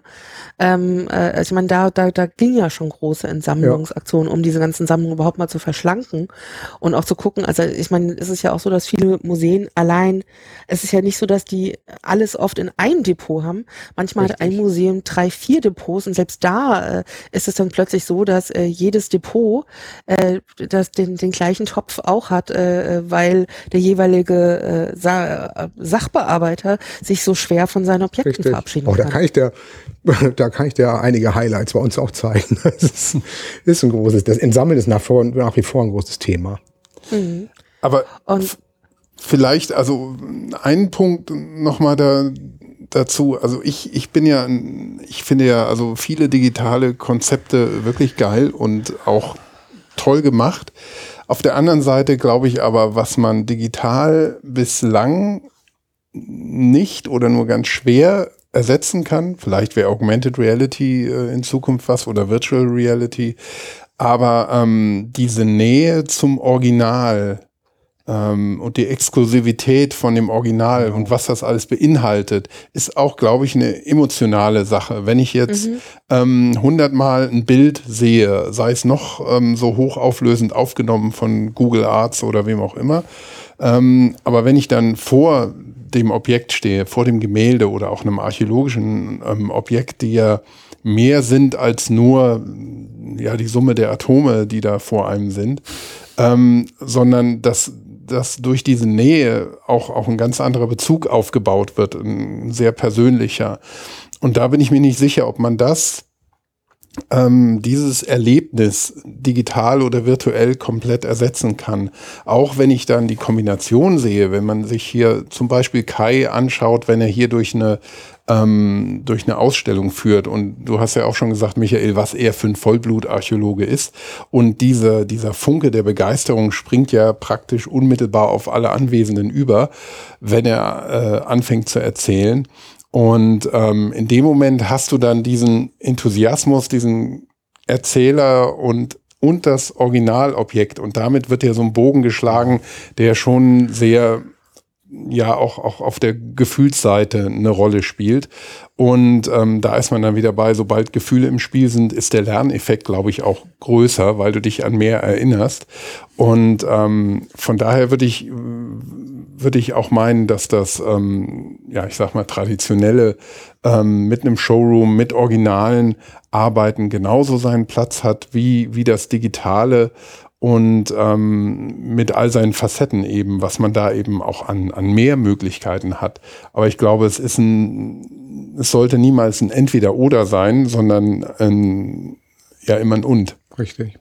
Wobei na, die Tendenz ja in, mittlerweile so ist, dass man ja anhand der Besucherzahlen gemessen wird und mittlerweile mhm. auch wirklich vergessen wird, dass die Kernaufgabe des Museums Sammeln, Bewahren, Forschen. Von daher braucht man das schon. Das mhm. sehe, ich, sehe ich genauso. Mhm. Es ist nur, es wird nur immer aufwendiger und man wird immer mehr an dem bemessen, was man an Leistung rauszieht. Und darum mhm. sehe ich es extrem schwierig, diese Diskussion, die da gerade auch ja eigentlich wahrscheinlich europaweit, weltweit stattfindet. Ne? Wie viele Besucher habt ihr? Seid ihr auskömmlich? Kommt ihr mit dem Budget aus? Und das darf eben so nicht sein. Natürlich, die, die, die, ich, und ich glaube, die Museen haben es auch ver, verpennt, sich über neue Vermittlungskonzepte Gedanken zu machen. Man hat sich einfach zu lange darüber damit ausgeruht. Ähm, ich würde nicht sagen, dass sie das prinzipiell alle verpennt haben. Also ich würde schon sagen, dass es sehr spannende es gibt Ausnahmen. Projekte in genau. den USA gibt, aber genau. denen, denen stehen über Crowd, äh, über Crowdfunding wäre es ja schön, äh, über ähm, ähm, Funding einfach ganz andere Mittel, Mittel zur Verfügung. Genau, das genau Also wenn du dir, wenn du dir anguckst, was solche Häuser wie das American Museum of Natural History Richtig. oder das ähm, Museum of Modern Art oder auch andere Museen, die, die wir jetzt auch gar nicht vielleicht als erstes so kennen, also was da so alles passiert, auch selbst in kleineren Museen. Ähm, es gibt äh, ein, ein, ein, ähm, ein, ein Kriegsmuseum, die machen seit Jahren Webinare mit Schulklassen. Das ist nicht besonders kostenaufwendig, ja. Du nee. brauchst so einen komischen Adobe äh, äh, äh Classroom da. Ähm, ähm, und äh, dann, dann, dann, dann stellst du da halt einen Wissenschaftler hin und machst äh, öffentliche Webinartermine für Schulen aus und dann können die, können die Schulen sich diesen Wissenschaftler zum Thema, was sie gerade brauchen, in ihre Schulklasse holen und kriegen einen, einen Vortrag und dann gibt's Feedback von den Schulklassen und er beantwortet die Fragen. Das ist jetzt ja kein besonders nee, keine Zauberei. Konzept. Ja, genau. Und ist noch nicht mal sehr kostenintensiv. Nee, oh ja, es ist hier noch nicht angekommen. Und ähm, da, also so ist es, also es ist nicht so, dass das nicht überall, äh, dass jetzt irgendwie komplett weltweit verpennt wurde. Da gibt schon spannende Dinge. Ähm, und ähm, genau bevor ich da jetzt weitergebe, muss ich auch nochmal Christoph total recht geben. Also wenn man nochmal sich überlegt, also wenn ich sagen würde, was macht denn tatsächlich diesen Showroom aus, dann ist es natürlich das das Original in einem Raum. Und ich hätte dann früher gesagt, der Raum, also etwas in einem Raum denken, den in den Raum zu vermitteln, durch den Raum zu gehen und durch dieses leibhaftige Dasein mit dem Körper etwas wahrnehmen. Das ist schon auch so ein anderer Ausgangspunkt, um Informationen aufzunehmen und unter Umständen, dass dann das, was an Informationen mir geliefert wird, tatsächlich bei mir auch als Lernen ähm, durch die Verknüpfung, durch körperliche Erfahrung und dem Ort und wenn es gut gemacht ist, dann hilft es vielleicht auch noch, mhm. stärker ankommt. Mhm. Und, und, und ich finde genau diesen Hinweis, klar, Virtual Reality, Augmented Reality, das äh, wäre jetzt sozusagen auch die, die zeitgemäße Entsprechung, wo man sagen würde, hm, da gibt es tatsächlich jetzt Möglichkeiten, wie man den Raum auch irgendwie digital abbilden kann. Und dadurch werden auch sicherlich, und das werden wir auch bestimmt in der nächsten Zeit noch sehen, sehr spannende und wahrscheinlich auch immer leichter zu konsumierende Möglichkeiten geben, wie man so eine virtuelle Realität und auch ähm, Augmented Reality in das Reale, also ohne dass man das Gefühl hat, ich muss mir jetzt irgendwie so eine komische, äh, komplett abgeschlossene Kappe, äh, Brille vor die Nase setzen. Also da wird es noch sehr viel interessantere Verknüpfungen, denke ich, geben, ja.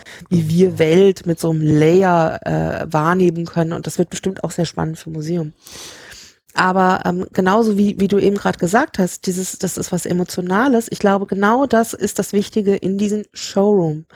Weil ich merke ja, also ich merke zumindestens, wenn ich durch eine Ausstellung gehe, ähm, macht das schon was, dass ich, also wir, wir sind durchaus geprägt, dass wir wissen, ähm, das Original, also das, äh, also wir haben ja gelernt, dass dieses Ding, dieses Zeugnis der Geschichte oder eines Ereignisses der Gesellschaft irgendwie mit Bedeutung aufgeladen ist.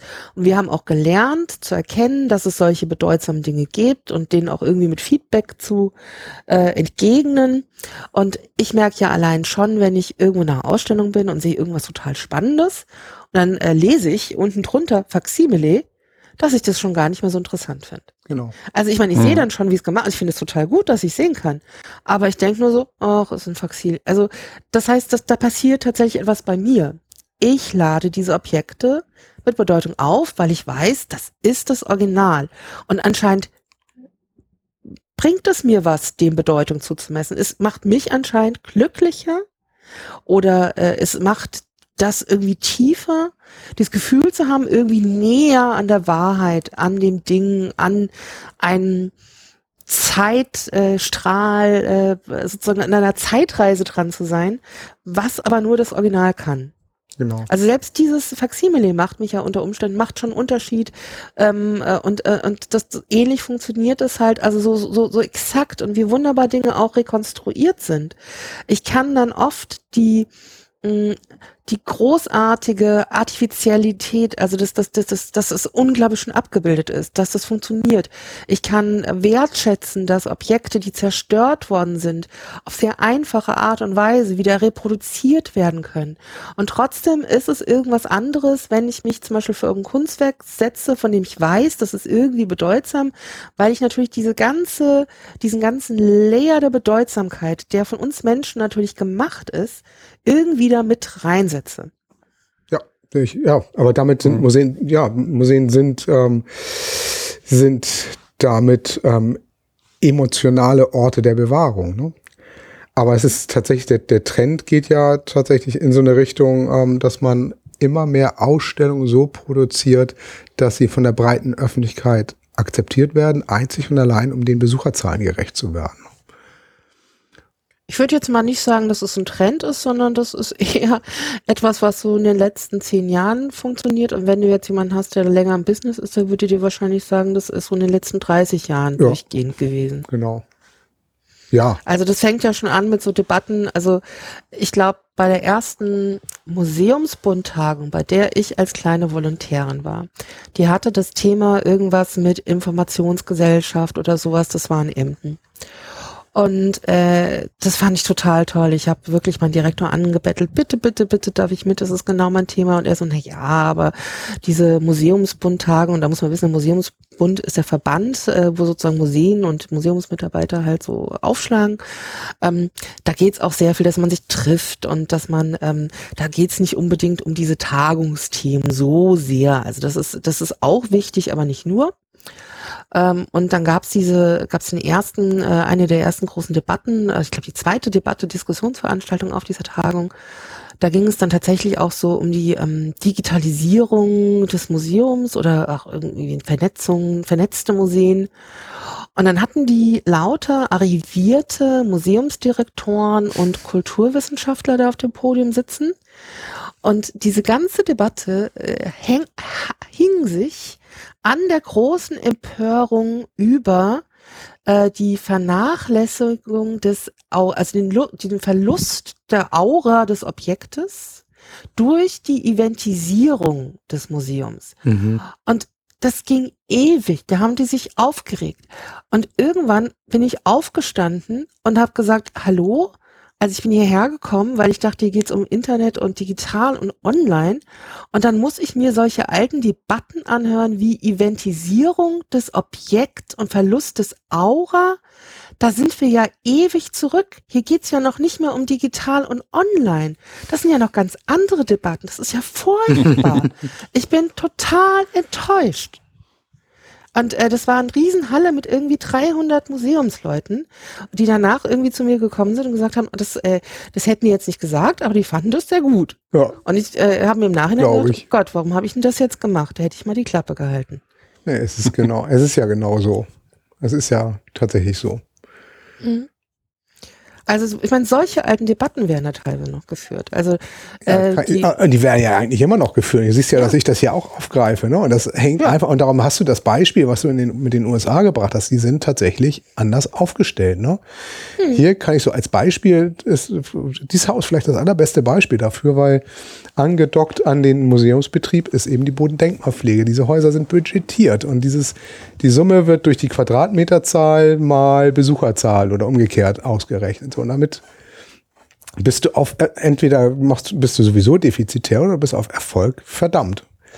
Und, ähm, und das hast du mit allen anderen Häusern. Da wird geschult und gemacht und getan, damit man diese Besucher da reinkriegt. Aber dieses, dieses, dieses Grundding, was man wirklich wie ich finde, tatsächlich wunderbar nach wie vor abbilden kann. Und wir haben hier im, mit der Dauerausstellung das mal zaghaft versucht, diese Authentizität des Originalen in einen Raum zu schaffen, in eine Umgebung zu schaffen, die ein optisch und ich denke auch ähm, emotional irgendwo abholt, das ist eine Sache, ähm, das ist wahrscheinlich eher die Ausnahme. Und ich hätte, glaube ich, großen Spaß in so einem, äh, für mich immer das große Beispiel in den USA ist das Smithsonian Museum, wo wirklich, mhm. wirklich mit vielem gespielt wird und da wird gar nicht gefragt, ist es digital oder nicht. Das ist eine Selbstverständlichkeit, dass man das nebeneinander stellt und es, ne es funktioniert nebeneinander. Und die Kids dort nehmen es auch genauso wahr und gehen mit beiden wie selbstverständlich um. Das ist eine Sache, wo da renne ich hier in Deutschland, Europa, weiß ich nicht, aber in Deutschland auf jeden Fall, glaube ich, noch lange hinterher. Du, ich hätte auch, äh, also ich meine, ich habe auch, ich persönlich habe auch kein Problem, wenn ein Museum sagen würde, wir verzichten jetzt auf viele Geschichten, wir verzichten jetzt hier auf große Szenografie. Ich würde auch sehr gerne Museen gehen, die einfach riesengroße Schausammlungen sind. Mhm. Also einfach unglaublich mhm. viele Objekte auf engen Raum. Mhm. Ähm, mir wäre sowas, äh, eine, eine Schausammlung, die auch sagt, dass sie eine Schausammlung lieber mhm als Museen die Ausstellung machen, die nichts anderes als eine Chronologie von Objekten genau. darstellen mit knappen Ausstellungstexten, Richtig. wo einfach nur ein Objekt neben das andere gestellt wird, wo ich aber auch nicht verstehe, warum diese Objekte da stehen. Also dann hätte ich hm. lieber, dass man sagt, hier sind alle unsere, also hier sind alle unsere Radios, äh, die sind halt alle da, die haben wir aus dem Grund gekauft äh, und dann, dann schaue ich mir einfach die Masse an Radios an. Ja. Wär, also ich, ich, ich sage das, weil ich mich gerade auch so ein bisschen noch, äh, ich war letzte Woche in, in Köln im Museum für angewandte Kunst. Und da ist eine Ausstellung zu Radio, Radiozeiten. Und äh, die, die, die ähm, zeigt die Geschichte von Radio und es war irgendwie Röhrenradio, Radio, Geschichte und Internetradio. So ist irgendwie der Untertitel, so ähnlich, vielleicht nicht ganz genau. Und äh, zum einen ähm, ähm, kriege ich da tatsächlich einfach nur, äh, es, es gibt anscheinend 20 Themen, die sind aber auch nicht so richtig erklärt.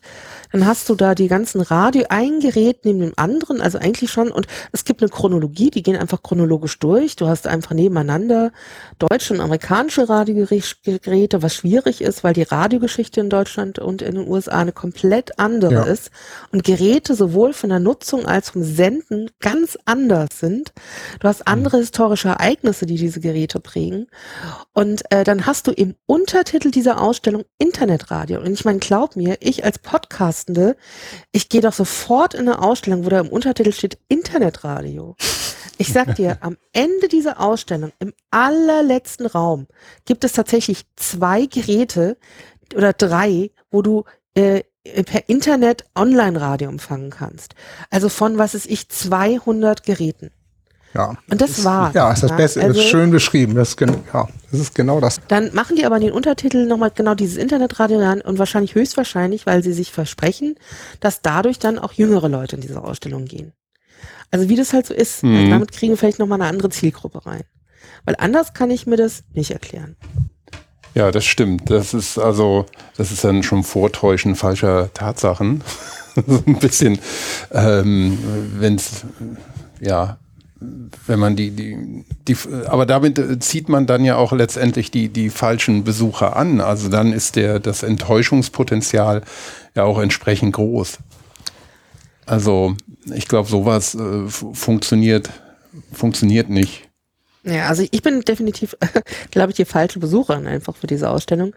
Also, äh, weil ich zum Beispiel auch nicht nachvollziehen kann, warum, und das ist vielleicht auch ein Thema generell, aber äh, wenn du schon ein Haus hast, wo du Objekte zeigst, wo höchstwahrscheinlich kein äh, VG Bildkunst dir verbietet, dieses Objekt zu fotografieren, und das ist bei Radiogeräten ähm, das mag Designobjekte geben, da mag das vielleicht tatsächlich als Kunst und VG Bildkunst ein Problem sein. Aber wenn du dir alt, also, also irgendwelche, äh, äh was ich die Göbbelschnauze oder so anschaust, ja, so ein, so ein Radiogerät aus den 30er, 40er Jahren, da würde es mich doch sehr wundern, dass du das nicht. Goebbels-Schnauze. Na, das ja. ist dieses der kleine, Volks, der, dieser, der Volksempfänger. Dieser, dieser kleine Volksempfänger. Ja. Es gibt ah, ja verschiedene, aber dieser ganz ja. kleine Volksempfänger. Der hieß Goebbels-Schnauze. Ja, so ein das Volksmund. Habe ich, hab ich heute Abend was gelernt. Kann ich, kann genau. ich abhaken. Lernen war da.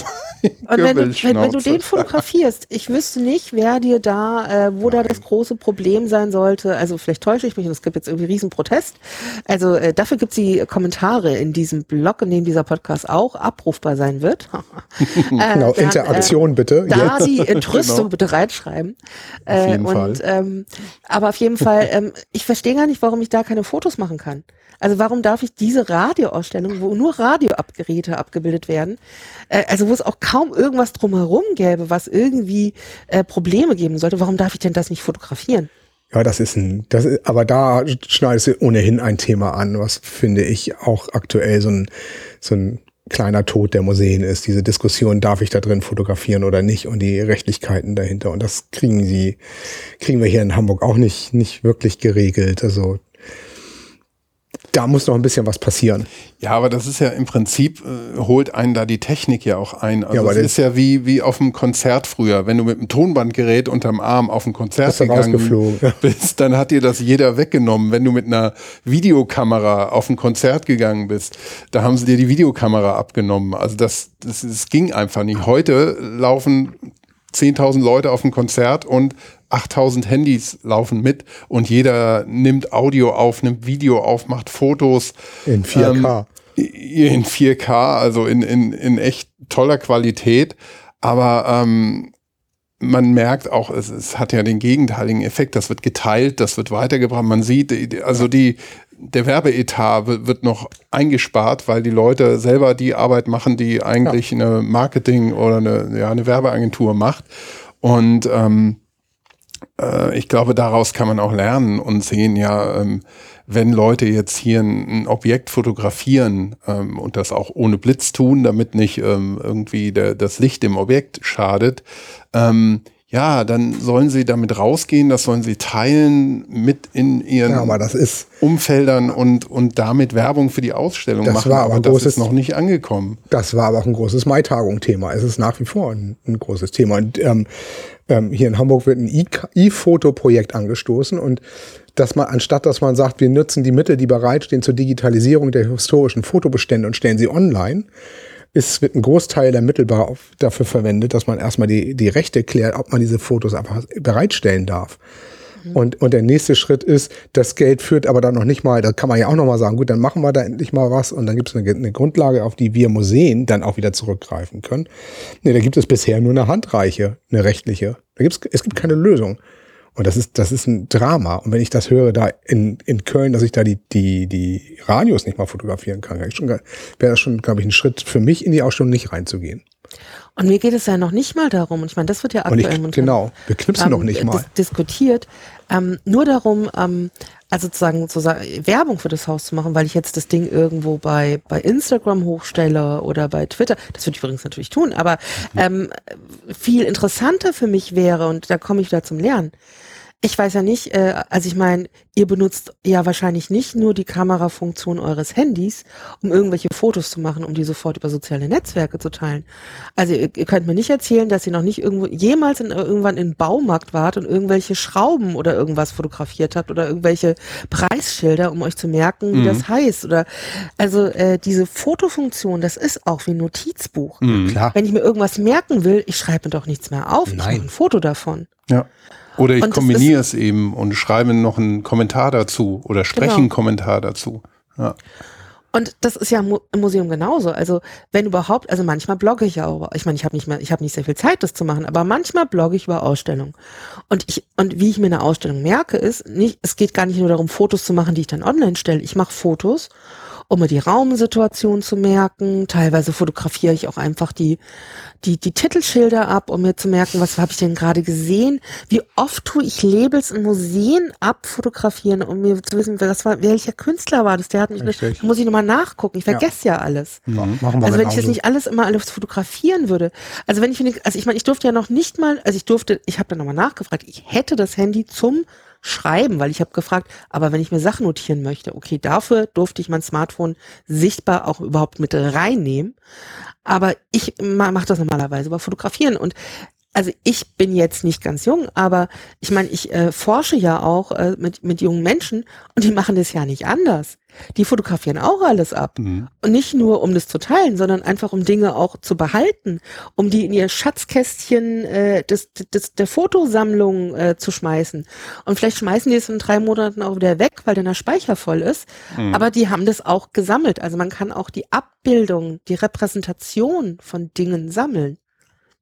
Ja, auf jeden Fall. Und also ich glaube, dass so dieses Fotografierverbot, das hat sich auch überholt. Also es, es gibt, wie gesagt, es gibt keinen Grund mehr, dass man Blitz haben muss. Also es ist, es tut dem Objekt nicht irgendwie weh. Und ähm, ja, also für mich ist das derselbe Effekt wie, ähm, wie in der Musik, dass das, ja, dass das einfach, das wird über kurz oder lang, glaube ich, verschwinden. Denke ich auch. Hoffen wir, Aber dass die Gesetze da das genau, Das die wir, Gesetzgebung. Möglichkeiten bieten, dass das so verschwindet. Ja. Naja, vielleicht kriegen wir, wir Also- der erste Schritt ist ja jetzt äh, getan, dass ja vermeintliche die Störerhaftung aufgehoben wird. Also Naja. Teilweise, mal gucken, ne? mal gucken, was daraus Also- wird. Vielleicht wird dann, gibt es dann ja mal die Einkehr, So dass man richtig weiterdenkt. wird sie ja nicht aufgehoben.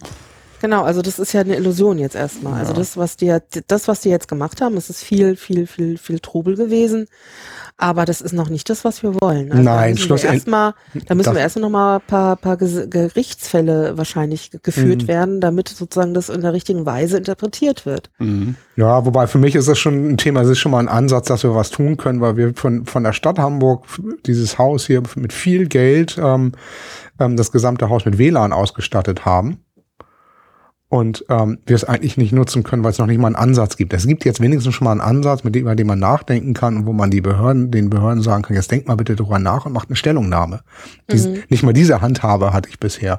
Das Thema Foto ist für uns kein Thema, weil unsere Künstler seit zwei, vier, 3.000 Jahre tot sind und die sollen hier fotografieren wie die Weltmeister. Ja. Ja. Aber eine schöne Sache ist ja neben dem Fotografieren, man kann auch drüber sprechen. Ähm, vielleicht können wir noch mal ganz kurz das Thema ansprechen, das wir hier auch selber gerade praktizieren, ähm, nämlich das Podcasten, also das Audio als, als Medium zur Wissensvermittlung über Museen, für Museen. Und Tine, kann man an, an der Stelle ja auch nochmal sagen, du bist ja auch selbst ähm, bekannte Podcasterin und machst den Kulturkapital-Podcast und den ich sehr gerne höre.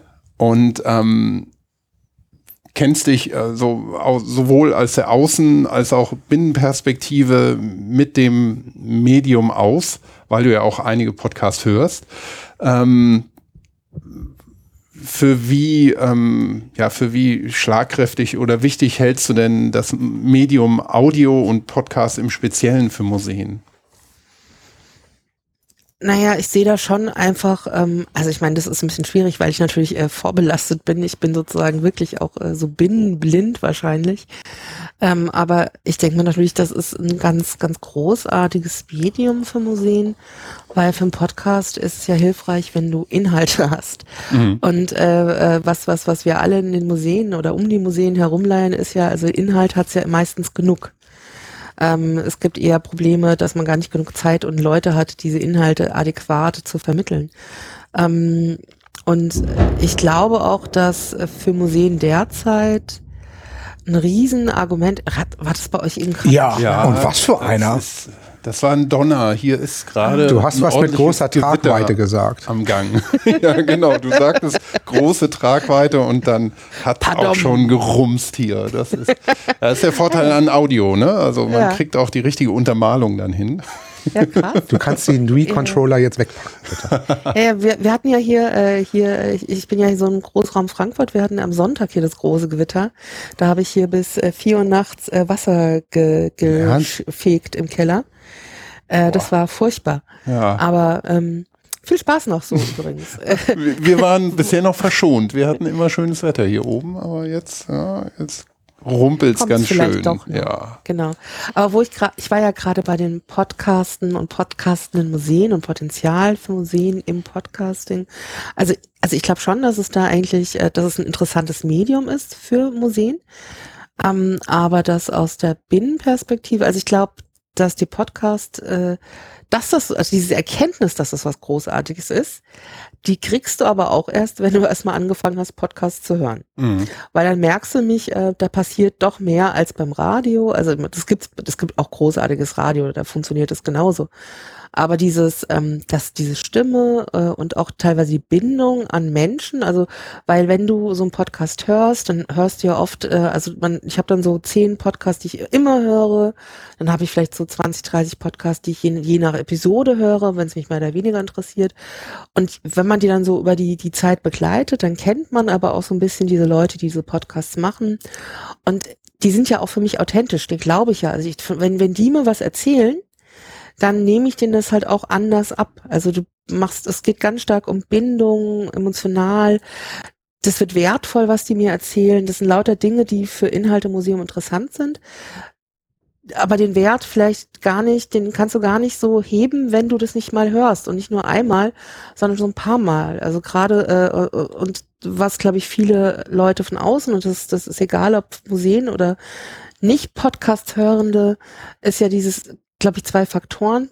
Mm, man kann sich, also alle haben das Gefühl, äh, man hat keine Zeit und äh, dann habe ich umso weniger Zeit, mir auch noch was zusätzlich anzuhören. Mhm. Aber wenn man sich dann mal so ein bisschen umguckt, wie, wie, wie unsere Zeit tatsächlich strukturiert ist, dann haben wir wohl alle sehr wenig Zeit, aber es gibt unglaublich viele Zeitmomente, die mit Warten verbunden sind, mhm. weil wir warten auf die S-Bahn, wir warten auf die U-Bahn, wir sitzen im Zug, wir pendeln im Auto, wir putzen unsere Wohnung, wir kochen unser Essen. Das sind lauter so so so so Warte oder Verbringen-Situationen wo ich jetzt kognitiv oft nicht so gefordert bin. Mhm.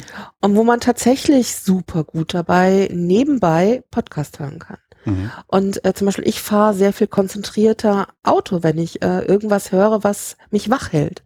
Und da war fürs Pendeln Podcasten immer super und ich lerne auch total, weil diese Themen, also ich höre mir ja sehr viel so Wissenschaftskultur-Podcasts an, also das ist natürlich schon was anderes, als wenn ich jetzt das lerne. Also ich weiß, ich lerne es jetzt und ich muss mir das jetzt aneignen, aber diese Thematik wird erstmal aufgebrochen und wenn es mich interessiert, dann gucke ich mal auf die Webseite und kann das vertiefen oder ich lese da nochmal ein gutes Buch zu. Aber das hat schon mal so erste Anker so irgendwo bei mir im Gehirn geworfen. Das hilft schon mal, mich dann auch zu vertiefen oder mir das dann anzuschauen. Ich glaube, das ist so eine Sache, die interessant sein kann für, für, für Museen.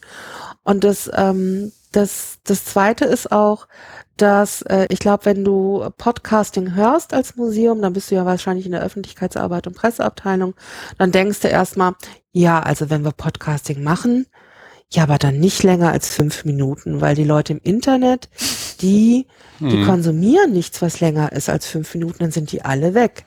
Und da ist tatsächlich, glaube ich, auch so eine Fehleinschätzung. Also, also ich finde es auch okay, also ich mag auch kurze Podcasts. Mhm. Äh, und äh, ich finde es auch sinnvoll, wenn man sagt, ich mache jetzt hier ein Konzept von kurzem Podcast. Aber ein kurzer Podcast, der sollte dann auch meiner Meinung nach auch öfter kommen. Mhm. Ähm, aber man kann auch durchaus sagen, ich mache einmal einen monatelangen Podcast, äh, weil es erstaunlich ist, äh, wie, wie angenehm es ist, mal etwas mit Dauer und Länge zu hören. Und nicht immer nur so komisch vorproduzierte Mini-Happen vor die Nase geworfen zu bekommen. Und ich glaube, und das ist ja auch sowas, wo ich das Gefühl habe, dass das durch auch wächst, dass das immer mehr gewertschätzt wird, dass es eine höhere Wertschätzung dafür gibt, dass man sich auch mal Zeit für was nimmt. Hm.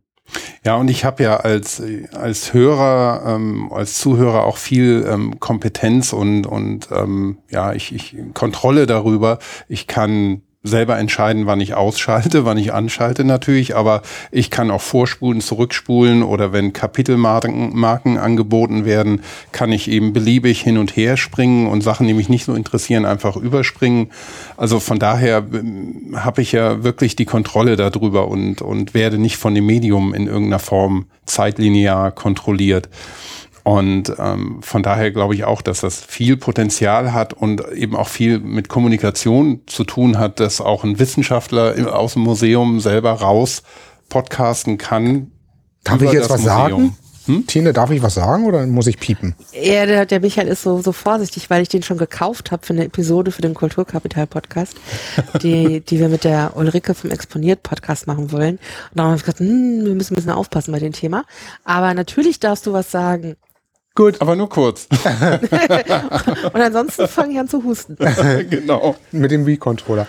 Ja, ist genau, das ist nämlich genau das, was ähm, ich war ja sehr skeptisch erst mit dem Podcast, als Christoph damit anfing und war ja auch ein bisschen nötig, insbesondere weil ich ich es selber persönlich schwierig finde, mich selber zu hören und ich denke immer, du musst es dann ja auch mal anhören, was du da erzählst.